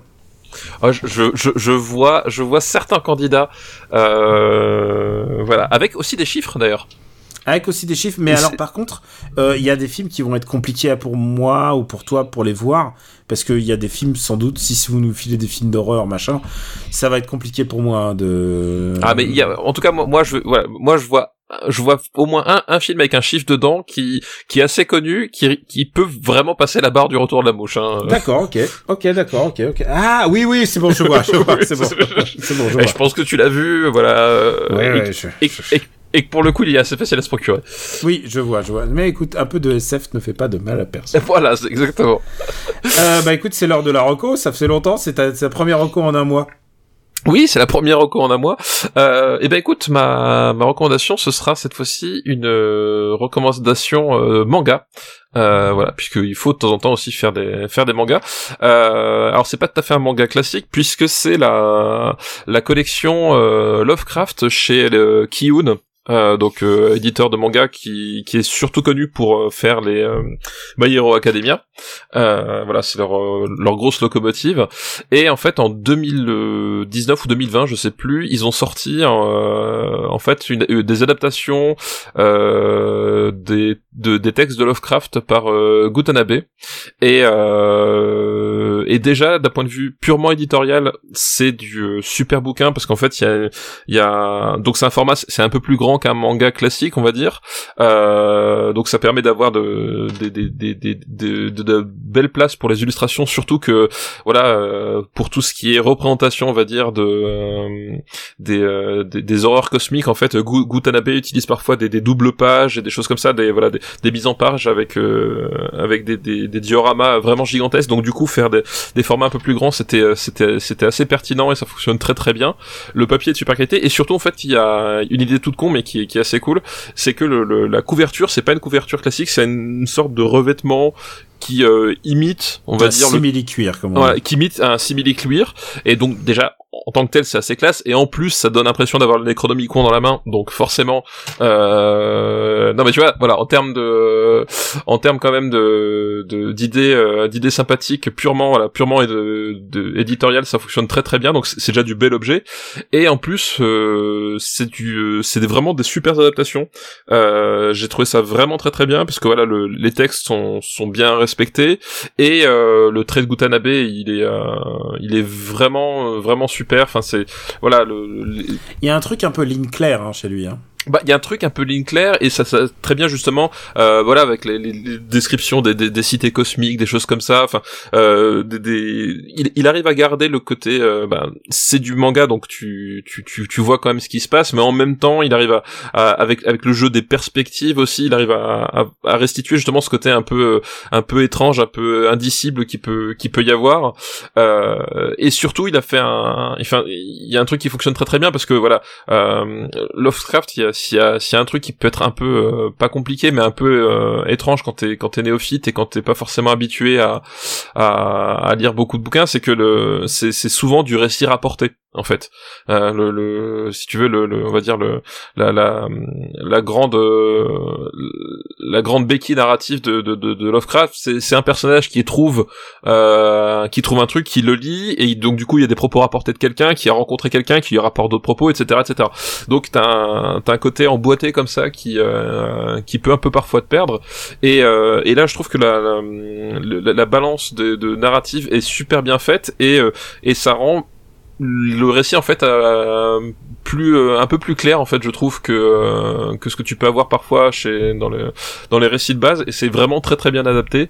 Euh, voilà j'ai trouvé ça vra- vraiment très très chouette. Alors il y a y a pas tout évidemment parce que tu vas pas adapter tout Lovecraft voilà il a, il a fait je sais plus combien de, bouquins nouvelles. T'as l'appel de Cthulhu t'as dans l'abîme du temps celui qui hantait des ténèbres la couleur tombée du ciel qui a été euh, récemment adapté de façon un peu, on va dire, euh, libre avec euh, Nicolas Cage. Euh, donc je vous gâche rien, le, le, le, le- la version de Gutanabe là dont je vous parle en manga est vraiment mieux, hein, s'il y a à choisir. Euh, et euh, il y a la montagne hallucinée qui est présentée en, en deux tomes. Donc euh, donc, je les ai pas encore tous tous lus là parce que bah, ça prend ça prend du temps et tout. Et puis tu risques de faire des cauchemars. Voilà, puis je risque de faire des cauchemars, mais en tout cas, euh, ceux que j'ai lus euh, sont vraiment vraiment très très bien. Et euh, donc, si vous voulez une une porte d'entrée dans l'univers de Lovecraft, à mon avis, c'est vraiment un truc assez cool. ou même si vous voulez simplement voir une adaptation réussie avec avec voilà avec un dessinateur vraiment talent, il y, a, vraiment un truc très très inspiré dans le dans son dans le trait puis dans l'utilisation voilà encore une fois des planches et, des mises en page voilà t'as as certaines euh, certaines images l'émergence de de, de la, de la cité etc où, il prend vraiment les, des doubles pages énormes avec plein de petits détails etc enfin c'est c'est très très riche. c'est très soigné l'ancrage et tout ça. Il est c'est très post Taniguchi en fait j'ai envie oui, de dire. c'est ça. Et en plus c'est assez étrange parce que j'ai feuilleté j'ai pas encore lu en entier euh, parce que je l'ai pas je l'ai pas encore mais je j'ai feuilleté la couleur tombée du ciel. Et justement c'est assez rigolo parce que euh, le manga euh, bah, c'est du noir et blanc. Euh, et donc avec un une œuvre comme la couleur tombée du ciel comment est-ce que tu restitues ça? Et en fait justement avec toutes les, subtilités de de teinte et d'ancrage en fait il arrive à faire un il arrive à faire un, truc où finalement tu tu gardes ce côté euh, ce côté étrange de, de, cette fameuse couleur tombée du ciel parce que c'est une couleur que personne n'a jamais vue. Et dans Filmmaking Nicolas Cage c'est juste du c'est rose quoi. Donc euh, bon c'est ça, ça fonctionne pas si bien. Et là avec juste voilà la subtilité des ancrages et, des reflets il arrive à donner une vraie identité euh, à une couleur qui est pas en couleur en fait. Et euh, rien que ça je trouve ça assez fort. Donc voilà. Du coup euh, c'est Marocco prenez n'importe lequel c'est tous des récits qui sont très très très très chouettes à leur façon le trait est vraiment euh, hyper adapté et, euh, et voilà. Donc euh, j'ai beaucoup aimé. Je, pensais pas je savais pas que ça existait et je pensais pas que ce serait aussi réussi. Donc tant mieux quoi.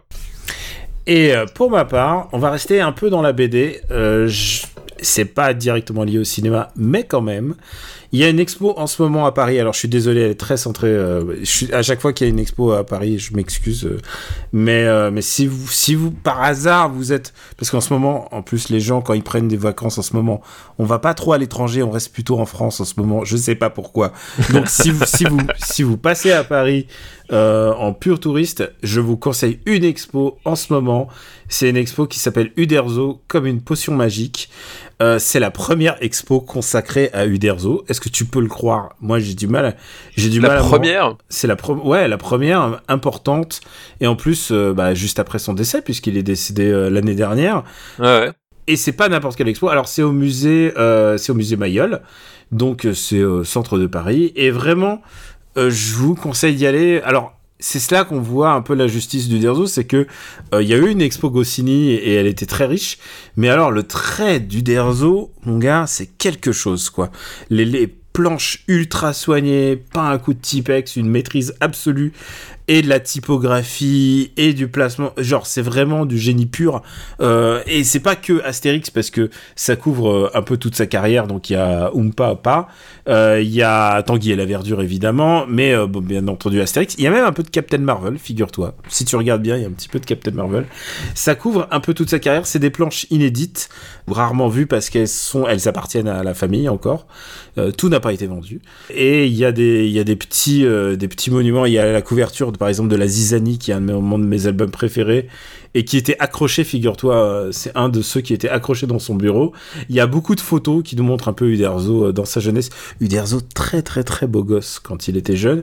c'est une expo très très adaptée aux enfants. Je sais, j'y ai été avec un bébé, donc euh, c'est une expo adaptée à un bébé qui court partout, tout va bien. et, et c'est très très très complet. Il y a beaucoup d'émotions. Il y a une, une salle qui est dédiée aux hommages, donc où il y a par exemple un Franquin qui dessine du Astérix, où il y a du je sais plus qui y a d'autres, mais euh, il y a du Peyo qui dessine Astérix. C'est assez touchant, mais surtout, c'est la richesse euh, de toute sa carrière euh, qui a mené donc au cinéma d'animation aussi, puisque Astérix est devenu un, vrai phénomène, et au cinéma live. Il paraît, paraît qu'il y a eu Astérix. aux Jeux Olympiques il n'y a pas si longtemps, un grand film très bien classé chez nous. Mais bref, c'est un, c'est un vrai petit, une belle belle expo de BD comme on comme euh, Uderzo la méritait, qui retrace sa carrière, mais en même temps, euh, tu vois l'évolution de son trait, tu vois la manière dont, dont les à, me, à mesure que les histoires bah, évoluent, bah, son trait s'affine, c'est vraiment assez fascinant à voir. Si vous aimez la BD, euh, il y a vraiment une exposition à faire en ce moment à Paris, c'est celle-là. Euh, je l'ai teasé euh, sur Instagram en, story puisque j'ai montré quelques planches qui me, qui me plaisaient, les choses qui m'ont marqué. Il y a vraiment beaucoup beaucoup à voir. voilà, je vous recommande vraiment celle-là. C'est donc Uderzo comme une potion magique qui se trouve au musée Mayol, qui se trouve au 7, dans le 7e arrondissement de mémoire. Voilà. Ah, c'est pas le 7 arrondissement de Paris, c'est la mémoire. Ah, t'es bête. Ah, t'es bête. Ah, écoute, il, est 3h du matin, je fais les blagues que je peux là. C'est vrai, c'est vrai. Bah écoute, on va plier bagage. je crois, ouais. Bon, bah écoute, oui, c'est vrai que même pour toi qui es en vacances, c'est des heures indues, non? Euh, un peu, un peu. Je pense qu'on devrait tourner l'épisode suivant euh, assez vite, de genre les débuts de semaine. Ouais, dans la foulée, là, on va, on va, embrayer. Eh, je suis chaud, je suis chaud en fait. Ah ouais, à 3h du mat? Eh, top départ, on fait un clap. Allez, hop, c'est parti. bon, pour nous, euh, alors voilà, c'était tout. on vous remercie de nous suivre. J'espère que cet épisode vous a plu. C'était une expérience nouvelle pour nous de faire les années 50.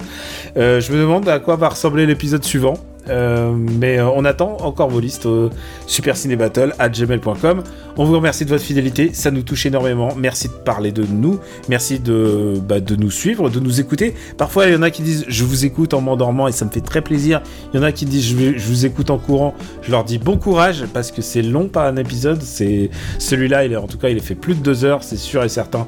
Ça va me prendre du temps de montage.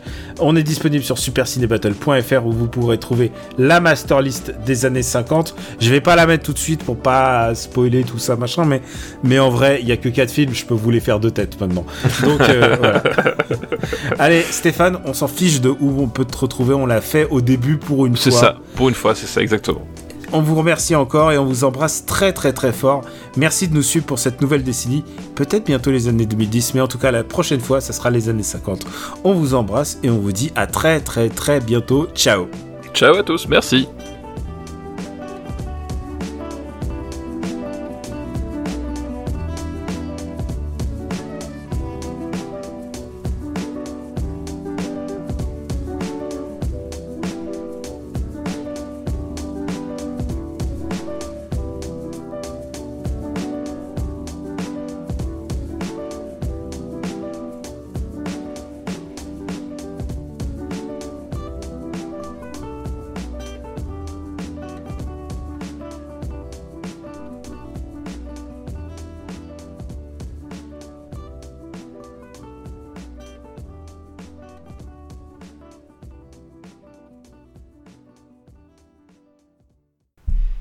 Et tu veux que je te dise, dehors, il n'y a pas une lumière. Genre, il y a vraiment.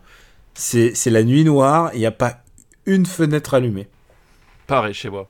Non, non, non, pas, bah, chez toi. Pas chez toi. Si, si, je te jure, incroyable. Listen. Do you hear? It's coming back. Turning the screen into a buzzing, crawling, creeping nightmare of terror.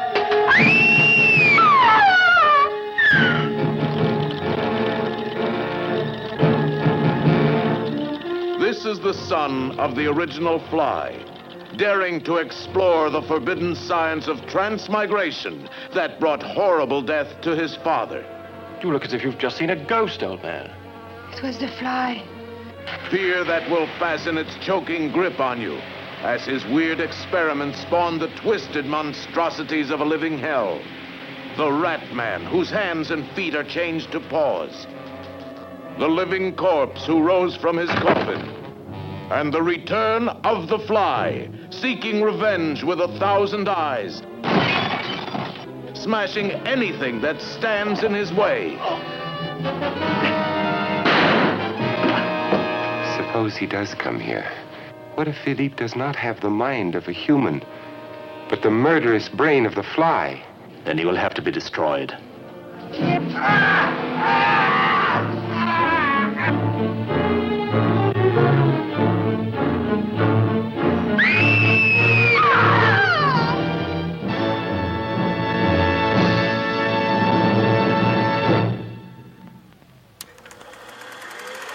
Une production Airplay